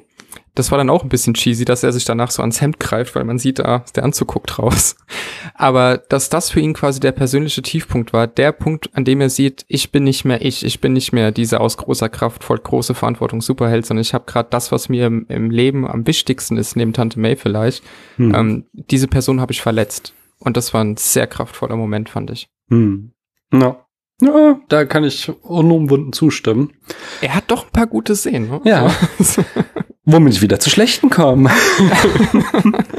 Nämlich zur Frage, worum geht's wirklich? Und ein zentrales Motiv ist hier ja Rache, was wir auch schon ein paar Mal angesprochen haben. Und ich finde es nicht gut. Also, es ist so dieses, an einer Stelle habe ich gelesen, Raimi vergisst, dass Spider-Man nicht Batman ist. So, wir haben Batman, Mhm. diese, diese Traumageschichte, die wir immer und wieder erzählen und Batman ist da nur vom Tod seiner Eltern getrieben und sucht dafür Rache und ist dann halt irgendwie der, der, der I'm Vengeance Guy Heini. Und das war halt nie das Thema von Peter. Peters Thema war halt immer Verantwortung und dieses Klarkommen damit, dass man äh, so eine, ja, diese Superkraft hat und eben auch, was auf seinen Schultern lastet und da auch irgendwie sein Leben mit dieser Kraft in Vereinigung bringen. Und da gibt's noch, komme ich gleich noch drauf, so ein anderes Thema, was halt darauf au- zollt und was hier finde ich sehr gut ähm, verhandelt wird, aber dieses Rache-Thema, das finde ich einfach so übergestülpt und ich finde es so out of character und es kommt aus dem Nichts und es ist auch so, äh, es ist so inkonsequent. Also wie ich schon sagte, da ist dann wieder die, die Emo-Sequenz äh, schlecht, weil sie halt da dieses, äh, also es ist ja, wenn ich es richtig verstanden habe, so eine eigene Storyline, Dark Spider-Man aus den Mhm. 90ern, wo, wo es halt darum geht, dass er diesen schwarzen Anzug hat und dann halt sein Charakter sich so verändert. Und dass wir das hier halt vielleicht wieder auch zu, zu gehastet oder so, aber ich nehme es ihm halt einfach nicht ab. Und dass, wir, dass er dann halt irgendwie, er hockt dann da und hört den Polizeifunk und äh, alle Verbrechen gehen ihm am Arsch vorbei, weil er nur den Sandman umbringen will. Ich kann es auch nicht festnageln. Ich kann jetzt nicht sagen, die und die und die Aspekte sind schlecht. Ist einfach nur, kann Mhm. ich sagen, es stört mich, weil ich irgendwie finde, es passt nicht zu Spider-Man. Wie findest du? Ich finde den Batman-Vergleich spannend, weil Hm. Batman eine Figur ist, die von Anfang an gebrochen ist. Hm. Deswegen war auch die einzige Möglichkeit, Batman zu brechen, es wortwörtlich zu tun, was Bane ja dann auch in Dark Knight Rises gemacht hat. Hm. indem er ihm halt wirklich den Rücken gebrochen hat. Ja. Äh, in, den, in den Comics war das, äh, war das glaube ich, auch so, ja, dass er den Rücken, genau, er hat ihn quasi übers Knie geschlagen, mehr oder weniger. Mhm. Aber hier bei Peter hast du ja eigentlich so einen Strahlemann, der schon sehr, sehr viel Leid auch erlebt hat, der es auch grundsätzlich im Leben jetzt nicht immer einfach hatte, der aber eben auf emotionale Weise noch gebrochen werden kann. Also auch Batman verliert noch Figuren in den Comics und er trauert dann auch, aber er, er ist schon kaputt. Da ist nichts mehr zu holen. Und bei, es war jetzt hart ausgedrückt, aber du weißt, was ich meine. Bei Peter ist es ja tatsächlich so, dass da, das sagt ja auch dann der New Goblin, oder das sagt auch äh, Norman Osborn erstmal zu seinem Sohn, zuerst greifen wir sein Herz an, so wie es auch der grüne Kobold im ersten Film schon gemacht hat. Da Mhm. geht bei Peter noch viel. Und wenn du dich nur darauf konzentriert hättest, zu sagen, wir machen jetzt den Abschluss dieser Trilogie, indem wir unseren Helden einmal zerbrechen lassen, bevor wir ihn wieder aufbauen, wäre das für mich total sinnig gewesen, weil wir quasi seinen Anfang hatten, wir hatten seine Hochphase, er ist jetzt wirklich Held und wir haben dann eben das, was du vom Charakter noch erzählen kannst, sein Zusammenbrechen. Das mit der Rache kann da reinspielen. Du kannst es aber auch sehr schnell sehr falsch machen. Und tatsächlich ist es hier falsch gelaufen, weil wir den Racheaspekt in Harry schon gehabt hätten und auch besser gehabt hätten, nachvollziehbarer gehabt hätten. Und hier wirkte dieses Potenzial, was ja auch nochmal, wie vorhin schon angesprochen, äh, als MJ sagt, du hast damals schon so viel Schuld empfunden, willst du das jetzt nochmal? Äh, wo er ja quasi einfach sagt, ja, mach's jetzt. Mhm. Und dann geht er los und bringt Sandman um und setzt sich dann noch zu Tante May und sagt ja quasi stolz, Spider-Man war's. Er hat, er hat gestern äh, Marco Flint umgebracht. Das ist so total out of character und, und auch Mhm. out auf dieser Trilogie, so ein schöner denglischer Satz, dass ich da mit dir gehe und sag, ja, Rache hätte für Peter nicht sein müssen. Mach die Figur kaputt, das ist völlig legitim, das macht Sinn in einer Trilogie, aber dieses Rache-Ding hätte es einfach nicht gebraucht und wäre vielleicht gar nicht drin gewesen auf diese Art und Weise ohne Venom. Hm. Und dann, da haben wir halt noch diesen Aspekt, der dazu kommt, dass sie es nicht konsequent dann zu Ende erzählen, was mich dann auch nervt, weil wir kriegen halt auch noch mal von Aunt May, das habe ich sehr schön gesehen, Aunt May sagt ihm dann noch, äh, warnt ihn, äh, Rache verwandelt uns in etwas Hässliches, zum Beispiel in einen Emo-Teenager. Aber äh, unabhängig von diesem Scherz jetzt, äh, das heißt so, die ganze Moral von der Geschichte, die wir erzählt bekommen, ist, Rache ist schlecht. Und dann am Ende wird halt Venom gnadenlos getötet, so. Und das, das ist halt so dieses, so, ja, der ist gefährlich, aber es ist halt trotzdem so ein empfindungsfähiges Lebewesen und dass der halt am Ende da in diesen Stangen ist und um sein Leben schreit und dann wirft er dann noch die Granate auf ihn, um ihn umzubringen. Irgendwie passt das nicht zu der ganzen Lektion, die wir vorher gelernt haben, weil in dem Moment ist Venom ja auch keine Gefahr mehr. Der ist ja der, der Topher Grace ist ja raus, so. Man hätte den ja vielleicht irgendwie, keine Ahnung, auf den nächsten Astronauten setzen können und von der Erde wieder wegschießen oder so. Aber dass der da jetzt einfach noch ne, um, ich glaube, es war, also ich habe auch an einer Stelle gelesen, äh, Raimi wollte auf jeden Fall vermeiden, dass er, falls er noch einen Teil 4 drehen darf, dass Mhm. er den Venom zurückbringen muss. Deswegen musste der sterben.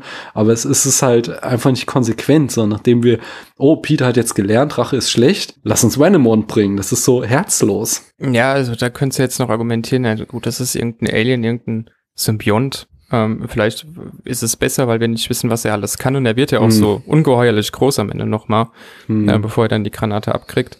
Aber ich sehe deinen Punkt und ich sehe ihn vor allem auch, auch in Verbindung mit Eddie Brock, also Topher Grace, nochmal schlechter erzählt.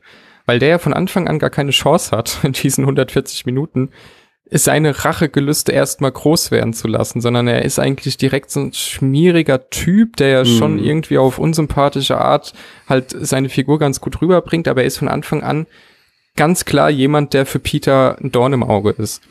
Und dann setzt er sich dann noch so, äh, ich weiß gar nicht, wie ich es nennen soll, einfach sehr, sehr, sehr überspitzt in die Kirche und, und bittet Gott noch darum, töte Peter Parker. Und dann passiert das eben, dass er da erst zu Venom wird.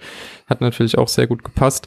Aber er ist halt so ganz klar böse und er kriegt diesen Redemption-Arc halt nicht, sondern er hat am Ende ja, du, man kann jetzt auch noch sagen, da steckt auch noch die Gier nach Macht drin, ja, also dass er sich sogar noch in den Tod stürzt. Hauptsache er hat Venom noch äh, für eine Millisekunde. Da erzählst du quasi an zwei Figuren, an Harry und an Peter, guck mal, wie schlimm das alles ist. Und du machst es aber, indem du noch eine dritte halt einfach sein lässt. So, ja, der ist auch noch da und der macht alles genauso, aber der bekommt jetzt kein richtiges Ende, sondern der ist eben ein Plot-Device, wie so vieles in diesem Mhm. Film.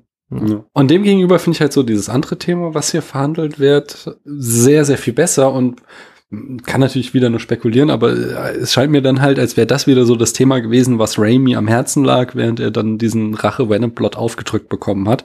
Und das ist eben so diese, diese Verhandlung von Hochmut und Rücksichtsnahme. Weil das wieder so eine logische Progression aus dieser Trilogie ist, wo wir den ersten Teil haben, wo Peter sich finden muss und dieses Verantwortung tragen finden muss, den zweiten Teil, wo er eben unter dieser Verantwortung droht zu zerbrechen, wo er seine Kräfte verliert, wo er es nicht schafft, sein Leben als Superheld mit dem Privatleben zu vereinen und merkt, dass, dass das so nicht geht und er dann einen anderen Weg findet und er jetzt hier halt auf dem absoluten Hoch startet und er mhm. fühlt sich so geil und er vergisst einerseits darum, dass, dass er halt kein Gott ist, äh, I'm some kind of, they, they think I'm some kind of icon oder so, was sagt er ja, mhm. ähm, so, er, er, er fühlt sich halt gottgleich und er vergisst halt die Menschen um sich rum, namentlich ähm, MJ, der es halt schlecht geht und, und nimmt halt überhaupt keine Rücksicht auf sie und hat kein Auge dafür, in welchem emotionalen Zustand sie ist.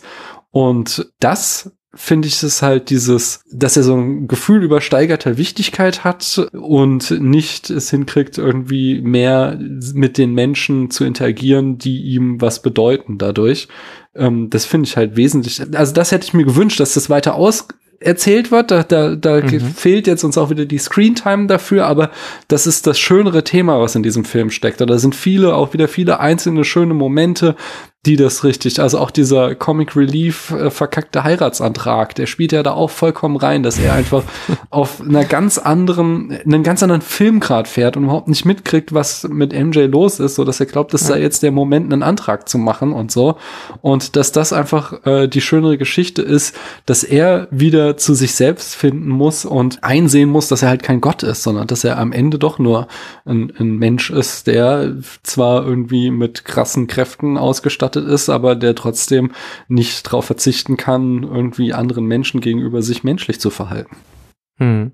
Das äh, wäre tatsächlich die spannendere Geschichte gewesen, weil er es ja auch immer wieder zurückgespielt bekommt. Also Tante May hm. sagt ja auch in einem Moment zu ihm, ich habe dann erstmal zu Ben Nein gesagt bei mhm. seinem Antrag, weil wir einfach noch nicht bereit waren. Und äh, Mary Jane kommt in das Restaurant und sagt zu ihm, ist das jetzt hier nicht ein bisschen out of your budget? So, ist das nicht alles ein bisschen teuer hier? Oder sie kommt in seine Wohnung, die eigentlich total heruntergekommen ist, die Tür funktioniert nicht, auch das ist ja so ein Running Gag.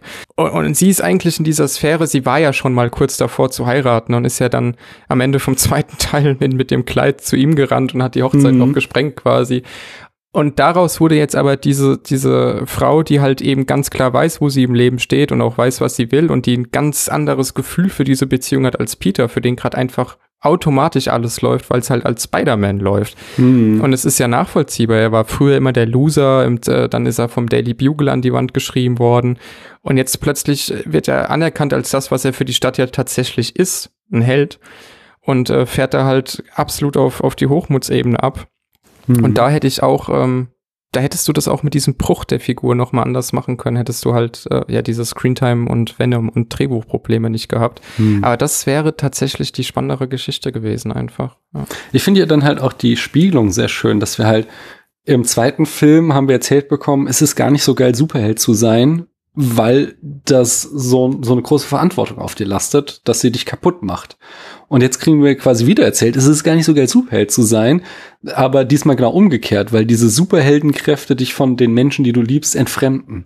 Mhm. So, dass wir halt eben äh, das gleiche Motiv, also die gleiche Moral von der Geschichte haben, aber äh, eben mit so einem gespiegelten Motiv. Das finde ich sehr, sehr schön. Und äh, das schöne, also das schönere Thema, was hier in diesem Film steckt so viele gute Ideen, die unter so vielen schlechten Einflüssen leiden müssen. Das ist schade, mhm. ja. Du wolltest noch auf den neuen Spider-Man eingehen und auf Doctor Strange. Bevor wir das machen, äh, darf ich noch ein bisschen nitpicken.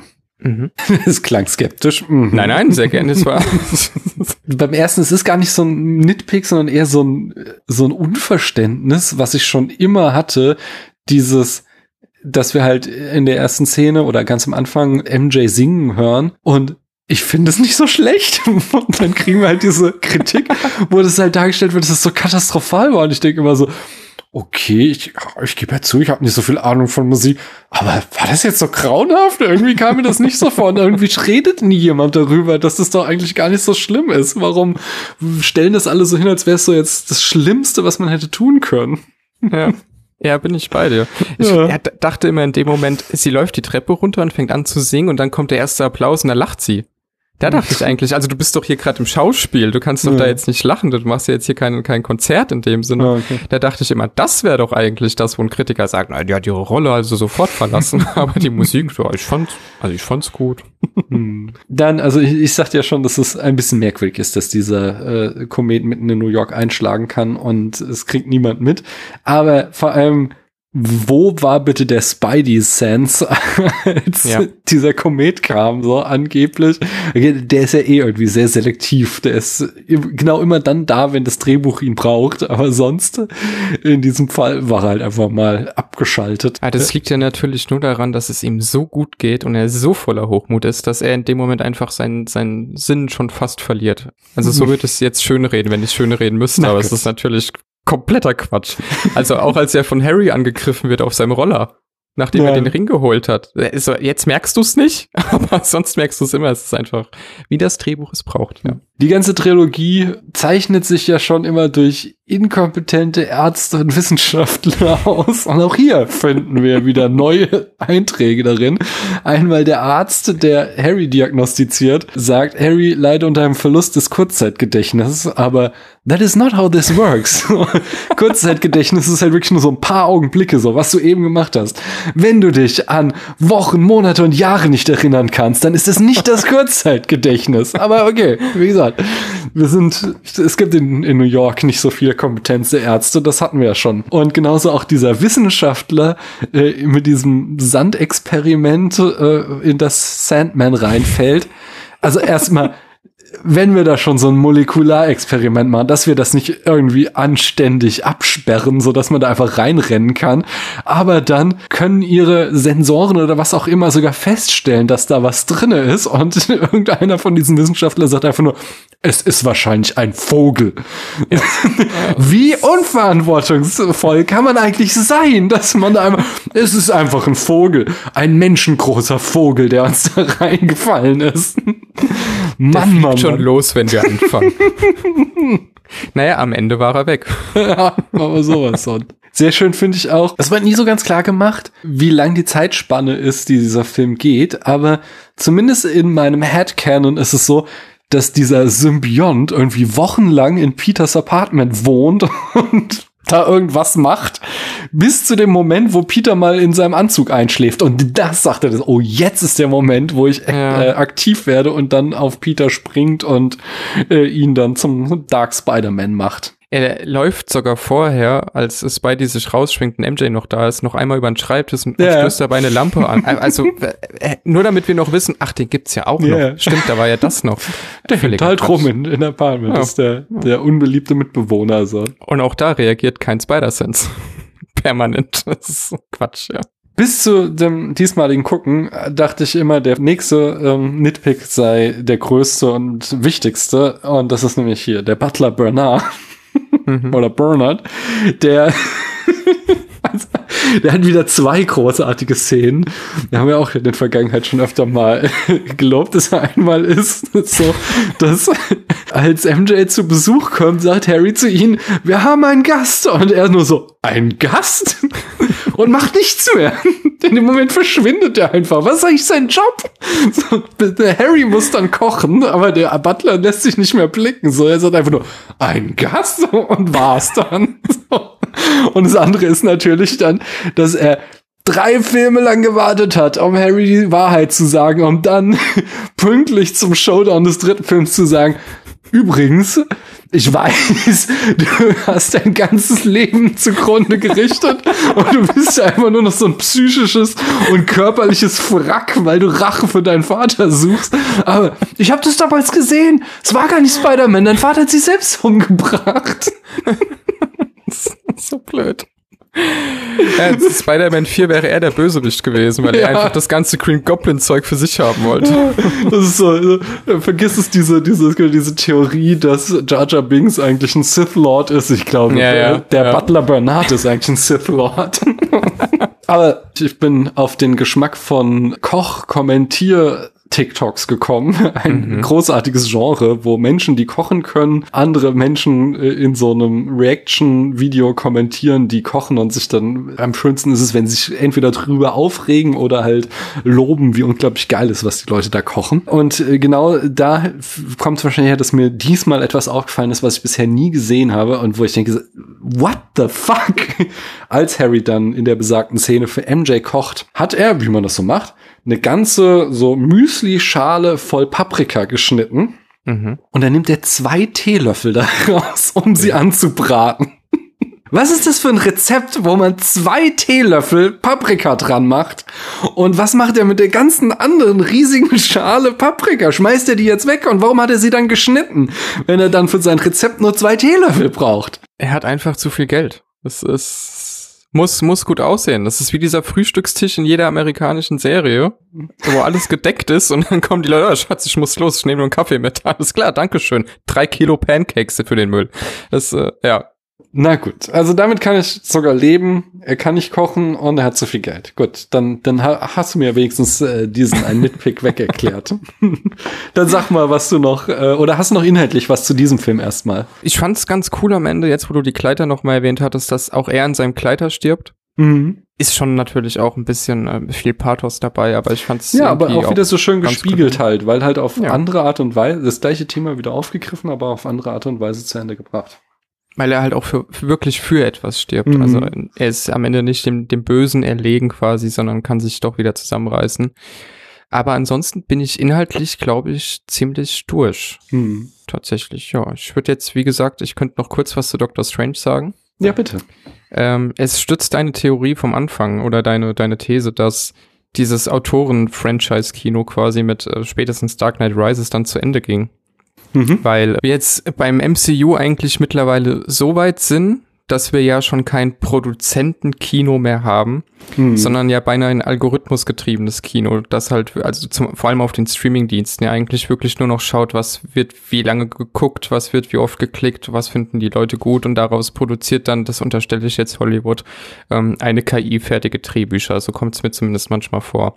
Mhm. Und dass du auf Autorenschaft verzichtest, obwohl du große Namen hast, zeigt halt Doctor Strange, ähm, also der neue jetzt, der zweite, sehr deutlich, weil der durchaus Raimis Handschrift schon auch trägt, zumindest was so die Gewalt angeht, was auch Practical Effects in dem Film angeht. Der war für einen Marvel-Film ja schon ungewöhnlich düster. Hast du ihn gesehen? Ja, ja, ich habe den auch gesehen. dann Spoilerwarnung für die, die ihn jetzt noch gucken wollen, aber da gibt's ja dann eine Stelle, in der diese, diese Superhelden aus dem, ich glaube, es war eine andere Zeitlinie, ne? Die treffen ja, irgendwie auf sich selbst in anderen. Paralleluniversum. Ja. Genau, ja. Und ähm, ja, Multiverse of Madness, Mhm. genau.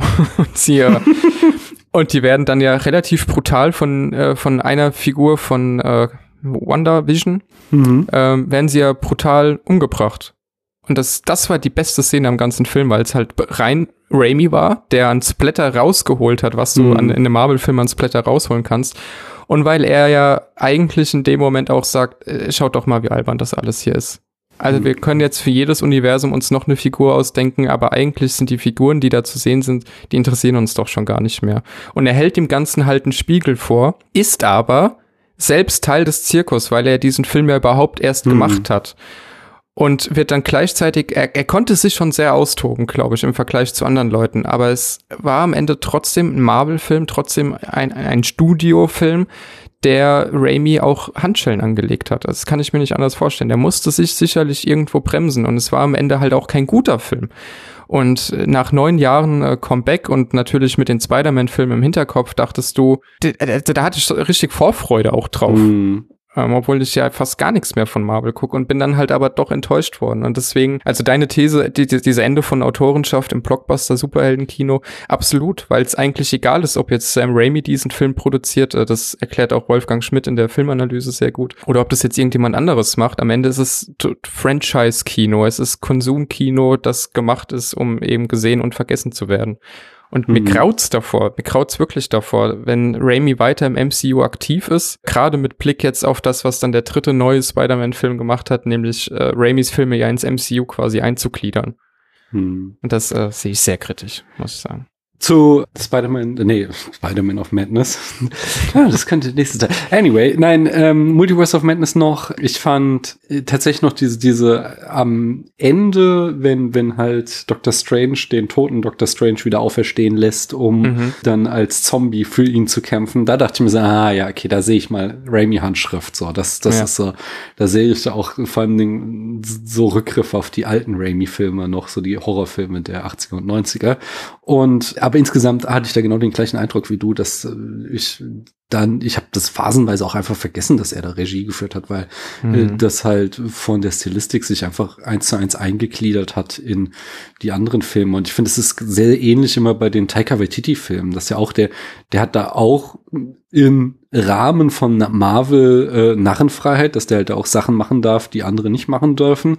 Aber mhm. wenn man das halt vergleicht mit den Sachen, die er außerhalb des, des, des MCUs macht, dann ist das halt alles so handzahm. Also jetzt nehme ich den, den Jojo Rabbit würde ich mal rausnehmen. Das war so sein Oscar-Film, aber mhm. die Filme davor, die er gemacht hat, hier drei Zimmerküche Sarg und äh, Hunt for the Wilder People und jetzt auch so die Serienprojekte, so wie Reservation Dogs und jetzt ähm, Our Flag Means Death, diese beiden Serien, mhm. die sind so, ja, die, die sind noch nicht mal irgendwie irgendwie, also na, die fühlen sich einfach echter an, weißt du? Da siehst du so eine Handschrift so, da ist er ja auch nicht mal alleine dabei so, aber das, äh, das ist so so eine Melange aus irgendwie ähm, äh, Anarcho-Humor und ähm, großem Herz, die halt äh, für mich Taika Waititi ausmacht, die ihm im MCU komplett fehlt. Und genauso ist es bei Sam Raimi, der halt diese diese für mich, wenn ich ihn runterbrechen müsste auf so zwei Wörter, wäre es halt irgendwie auch so, so irgendwie so,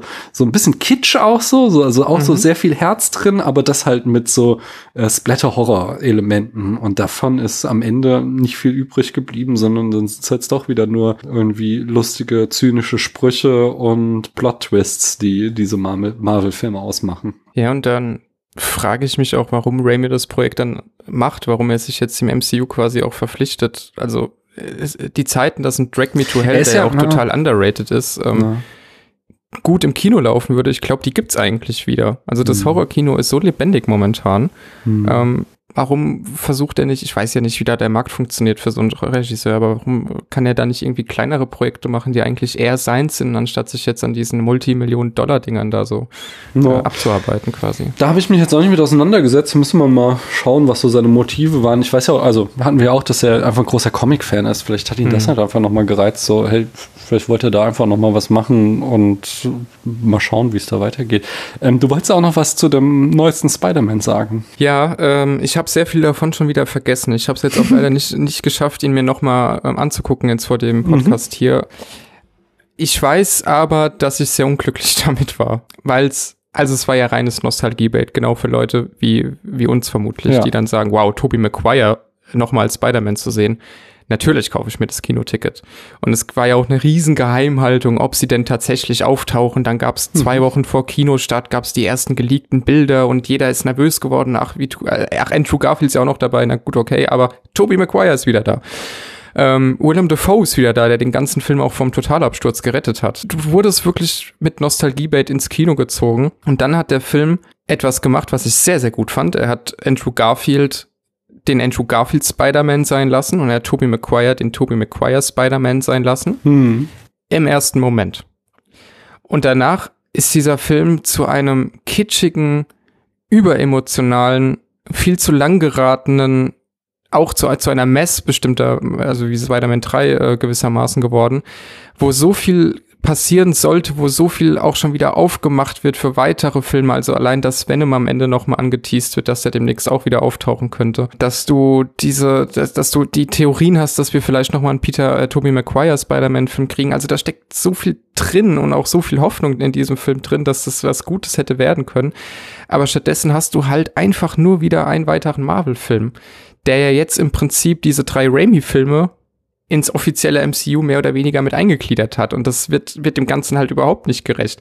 Weil du hier am Ende einen Tobey Maguire hast, der äh, eigentlich, der erstmal sehr alt geworden ist seit Spider-Man 3, der aber nichts zu tun hat, außer wie ein Hundewelpe die ganze Zeit zu gucken und äh, sich und den anderen Spider-Mans auf die Schulter zu klopfen und zu sagen, wie toll sie doch sind und man muss an sich glauben und dann wird am Ende alles gut. Also alles, was wir in Sam Raimi äh, Spider-Man 1 bis 3 gelernt haben, ist hier eigentlich null und nichtig. Hier geht's nur um die Figur Tobey Maguire Spider-Man. Es geht um das Gesicht, es geht um die Nostalgie, aber es geht nicht wirklich um diese Figur und auch Andrew Garfield, der halt sehr, sehr Mimik, äh, also sehr stark auf die Mimik Wert legt und auch seine Gestik, also er drückt seine Emotionen immer schon sehr deutlich lesbar aus. Ähm, er ist jetzt keiner für dezentes Schauspiel in diesem Film. der darf halt auch noch mal wiederkommen und du hast dann auf dieser Metaebene, ach schön, jetzt hat er auch noch seinen dritten Film quasi gekriegt und das war ja die Rolle, die er als Kind immer wollte, aber das im filmischen Universum ist das alles egal. Im Film, filmischen Universum haben wir diesen Nostalgie-Bait mit unseren Lieblings, mit einem unserer Lieblingshelden von früher, mit tollen Bösewichtern von früher.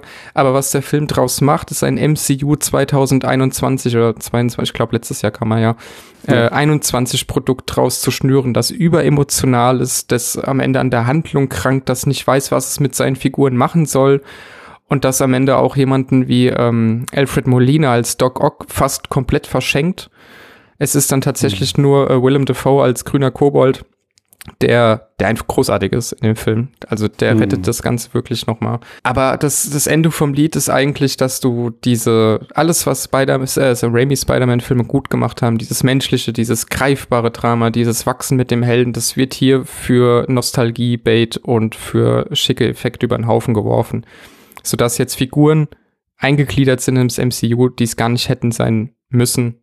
Und das macht diese, diese ganze Wucht dieser Nostalgie eigentlich ein bisschen kaputt. Es war jetzt ein langer Monolog. Alles gut. Ähm, ich muss ganz ehrlich sagen, mich hat die Nostalgie gekriegt. Mhm. Ich war genau das Opfer, was du da beschrieben hast, was dann, äh, als es dann so, ja, sie sind wieder dabei, das Kinoticket gekauft hat und Anfang Januar ins Kino gegangen ist.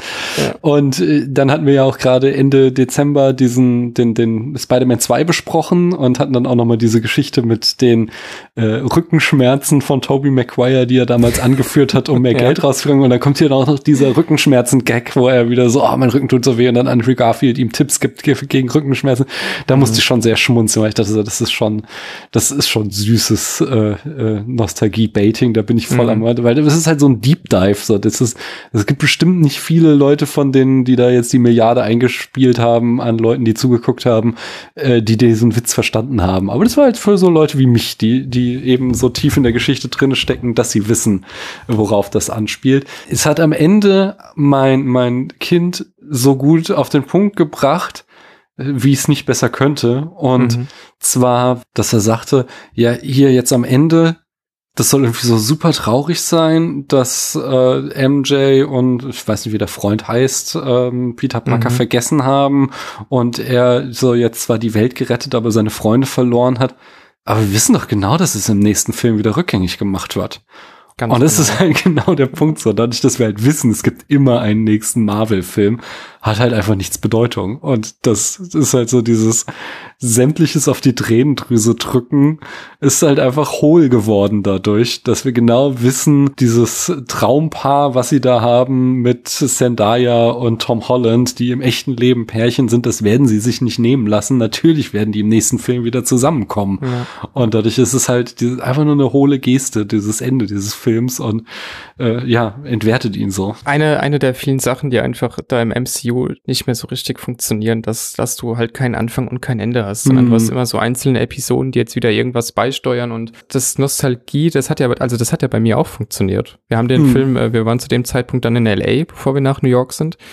Und wir waren da sehr auf Budget. Also wir haben so viel wie möglich äh, in diesen drei Wochen möglich war gesehen in den USA, aber mhm. halt eben sehr aufs Budget geachtet, weil das natürlich auch eine kostspielige Angelegenheit war. Ja.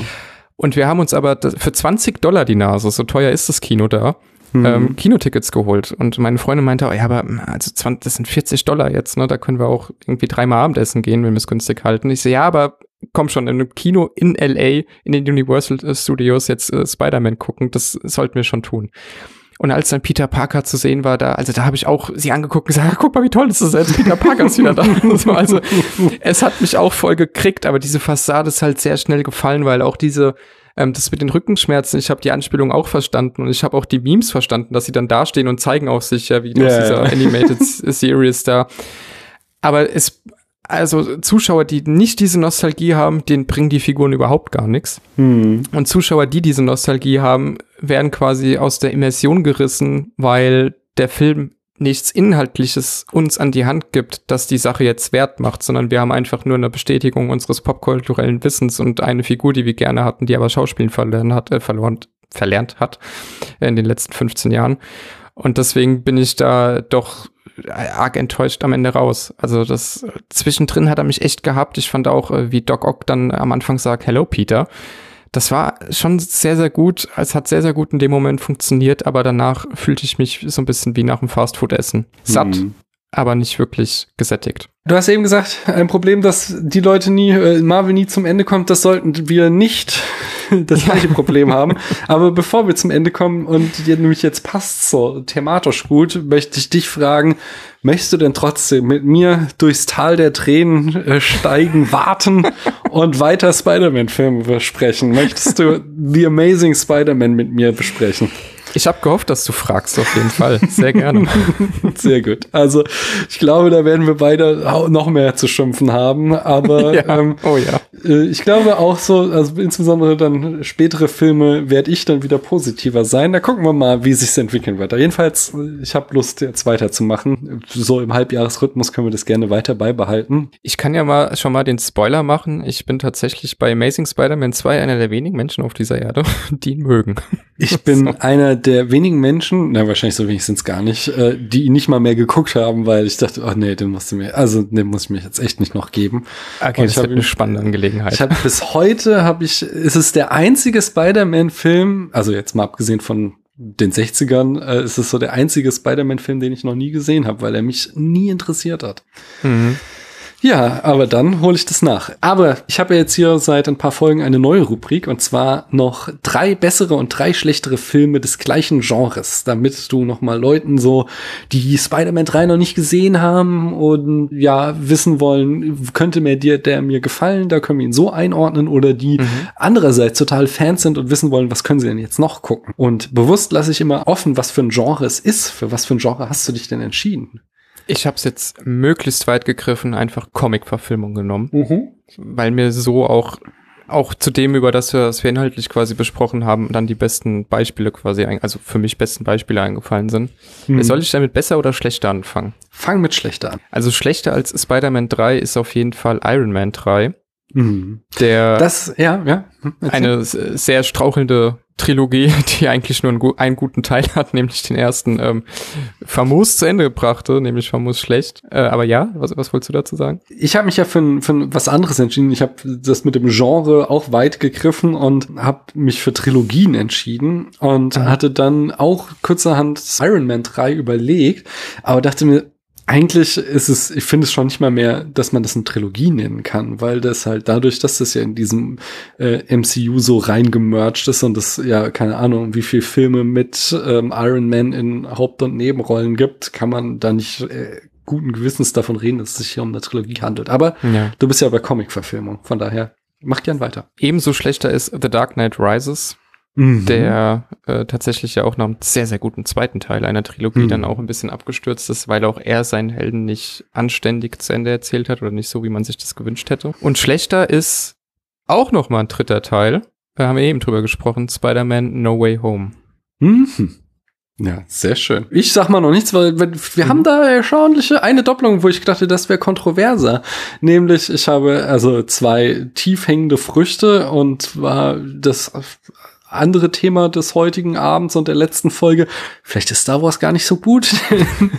ich habe einmal Episode 3, äh, die Rache der Sith. Ich glaube, da wird es wenige Leute geben, die mir widersprechen und sagen, nein, der ist auf jeden Fall besser als äh, Spider-Man 3. Der zweite ist dann auch Rise of Skywalker. Ich glaube, da wird es noch weniger Leute geben, die für den in die Bresche springen werden. Aber dann habe ich dann als dritten Film einer Trilogie, der schlechter ist als Spider-Man 3, tatsächlich auch Dark Knight Rises. Das genommen Mhm. und äh, dachte eben, also das vielleicht äh, ein kontroverser Pick ist, weil der hat ja immer, ich glaube, der ist ja in dieser IMDB-Liste auch immer noch unter den besten Filmen aller Zeiten, was man jetzt von dieser Liste halten will oder nicht. Ja, ähm, ja. Aber der, finde ich, macht es halt gerade, äh, das kriegt das nicht hin, was Spider-Man 3 gut macht, so, und das sind so diese Fäden aufgreifen und Geschichten zu Ende erzählen, sondern da ist einfach so viel Mischmasch und wirres Zeug drin, wo ich mir frage, wo kommt das jetzt plötzlich wieder her? Und irgendwie führt das alles nicht zu so einem befriedigenden Ergebnis für mich. Und deswegen finde ich, das macht diesen Film schlechter.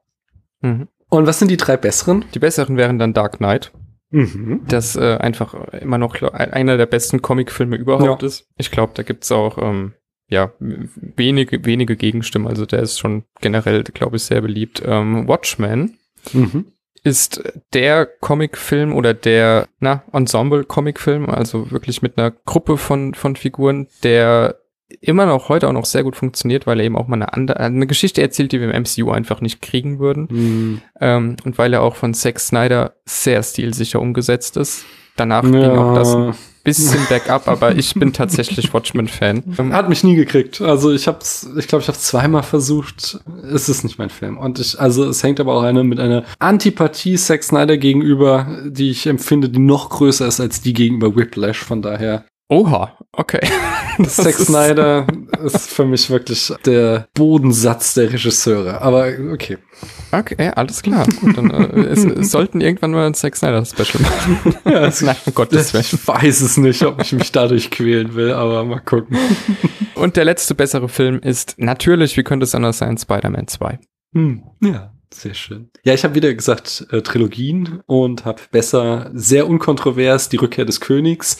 Äh, Mhm. Halte ich persönlich für den schlechtesten der drei Filme, aber ist trotzdem halt noch immer ein großartiger Film und deswegen ein, ein fantastischer Abschluss einer Trilogie. Äh, genauso Indiana Jones und der letzte Kreuzzug äh, habe ich ja auch Mhm. erst äh, die, in diesem Jahr drüber gepodcastet. Toller Film, toller, äh, ja, kann, ja, also wenn man mal sagt, danach kam nichts mehr, alles was danach war, ignorieren wir es, es ist für mich der Abschluss einer Trilogie. Und der kontroverse Pick ist hier wahrscheinlich der Pate 3. Da sehe ich auch wieder, dass dieser Film Schwächen hat und dass es eine gute Wahl war von Sofia Coppola, sich nach diesem Film vom Schauspiel abzuwenden und der Regie zuzuwenden.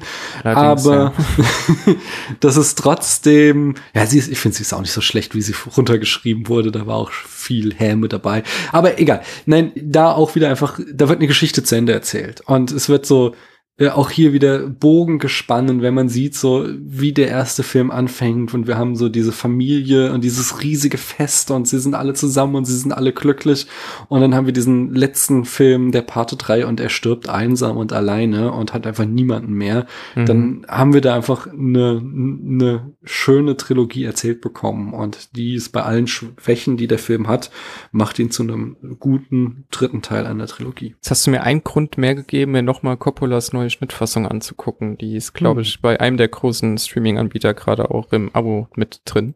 Okay. Ähm, also ich weiß noch, dass ich Parte 3 nicht so gut fand, der ist aber schon sehr, sehr lange her. Und Mhm. Coppola hat ihn jetzt irgendwie nochmal neu geschnitten. Da ist jetzt irgendwie Epilog, The Godfather 3 oder so. Interessant. ja. Ja, müsste ich, also jetzt habe ich doch, also die Trilogie habe ich jetzt auch nochmal Lust bekommen. Hast du mir nochmal schmackhaft gemacht. Ja, ich finde die ganz großartig. Also gehört auch zu, zu meinen absoluten Lieblings. Habe ich ja auch vor Jahren mal erzählt, als wir den ersten besprochen haben. Ich habe ja irgendwie, den habe ich so als Teenager gesehen mit so einer Gruppe von Leuten, die, wir hatten irgendwie gesagt, so, ah, lass uns irgendwie Trilogien am Stück gucken. Das hat mit Star Wars halt super geklappt und bei dann war das nächste, als nächstes der Pate. Und erstmal war die Gruppe viel größer und zweitens ist es halt jetzt kein irgendwie Partyfilm, wo man irgendwie Mhm. mit Popcorn und äh, Bier Spaß haben kann. Äh, so und so, dass halt irgendwie sämtliche Leute in diesem Raum maximal desinteressiert waren und sich über irgendwas anderes unterhalten haben. Und nur ich saß da und war irgendwie fasziniert und gefesselt von diesem Film und Mhm. habe mich damals in die Trilogie verliebt und ja, die Liebe hat bis heute angehalten. Ja, aber Liebe für Spider-Man 3, das müssen wir auch noch, wie groß die Liebe ist, in eine Zahl packen, wie ich sie hier am Ende immer mache, nämlich auf unserer Skala von 1 bis 100 Punkte. Chris, wie viel Punkte bekommt von dir das Spider-Man 3? Puh, puh, puh, das, da kommt man immer noch mal ins, ins Wackeln. Ich glaube, dem zweiten habe ich ja die volle Punktzahl gegeben. Mhm. Das kann ich hier natürlich nicht tun. Das hätte er auch nicht verdient. Aber es ist für mich immer noch eine stabile 80. Mm, nee, ich bin wesentlich tiefer. Aber so im ist okay Bereich. Ich gebe ihm 69 mit der Hüfte wackelnde, emu tanzende Spider-Mans. Ich glaube, das ist immer noch sehr fair bewertet, ja. Na gut. Ja, schön. Das hat mir wieder sehr viel Spaß gemacht und ich freue mich jetzt schon darauf, dass wir hier weiter in der Reihe machen. Ich glaube, da, da werden wir auch in Zukunft sehr viel zu sprechen haben. Äh, sag Mhm. uns doch bitte noch einmal, wo man noch mehr von dir hören kann, wenn die Leute jetzt gemerkt haben, so wow, der Chris, der hat einiges über Filme zu erzählen. Beim Cinelog Podcast, da gibt's auch sehr, sehr lange Folgen. Die heute ist auch ein bisschen länger geworden als Mhm. gedacht. Da gibt's auch sehr lange Folgen äh, teilweise von uns zu hören. Aber ähm, ja, da, da sind wir mal zu dritt. Ähm, gerne auch nächstes Mal wieder mit dir. Die Einladung steht auf jeden Fall. Äh, wir müssen nur noch ein passendes Thema finden. Wir haben aber auch noch ein Quiz offen, das wir noch Ja, machen das müssen. haben wir es mal auch noch machen, genau. Genau. Ja, da, da findet man mehr von mir, mehr von uns. Gerne mal reinhören. Geht um Filme, Serien. Ja, Ja. sehr schön. Und dann danke ich dir nochmal, dass du hier warst, Chris. Und ich danke allen da draußen, dass ihr bis hierhin zugehört habt. Tschüss. Danke dir für die Einladung und bis zum nächsten Mal. Tschüss.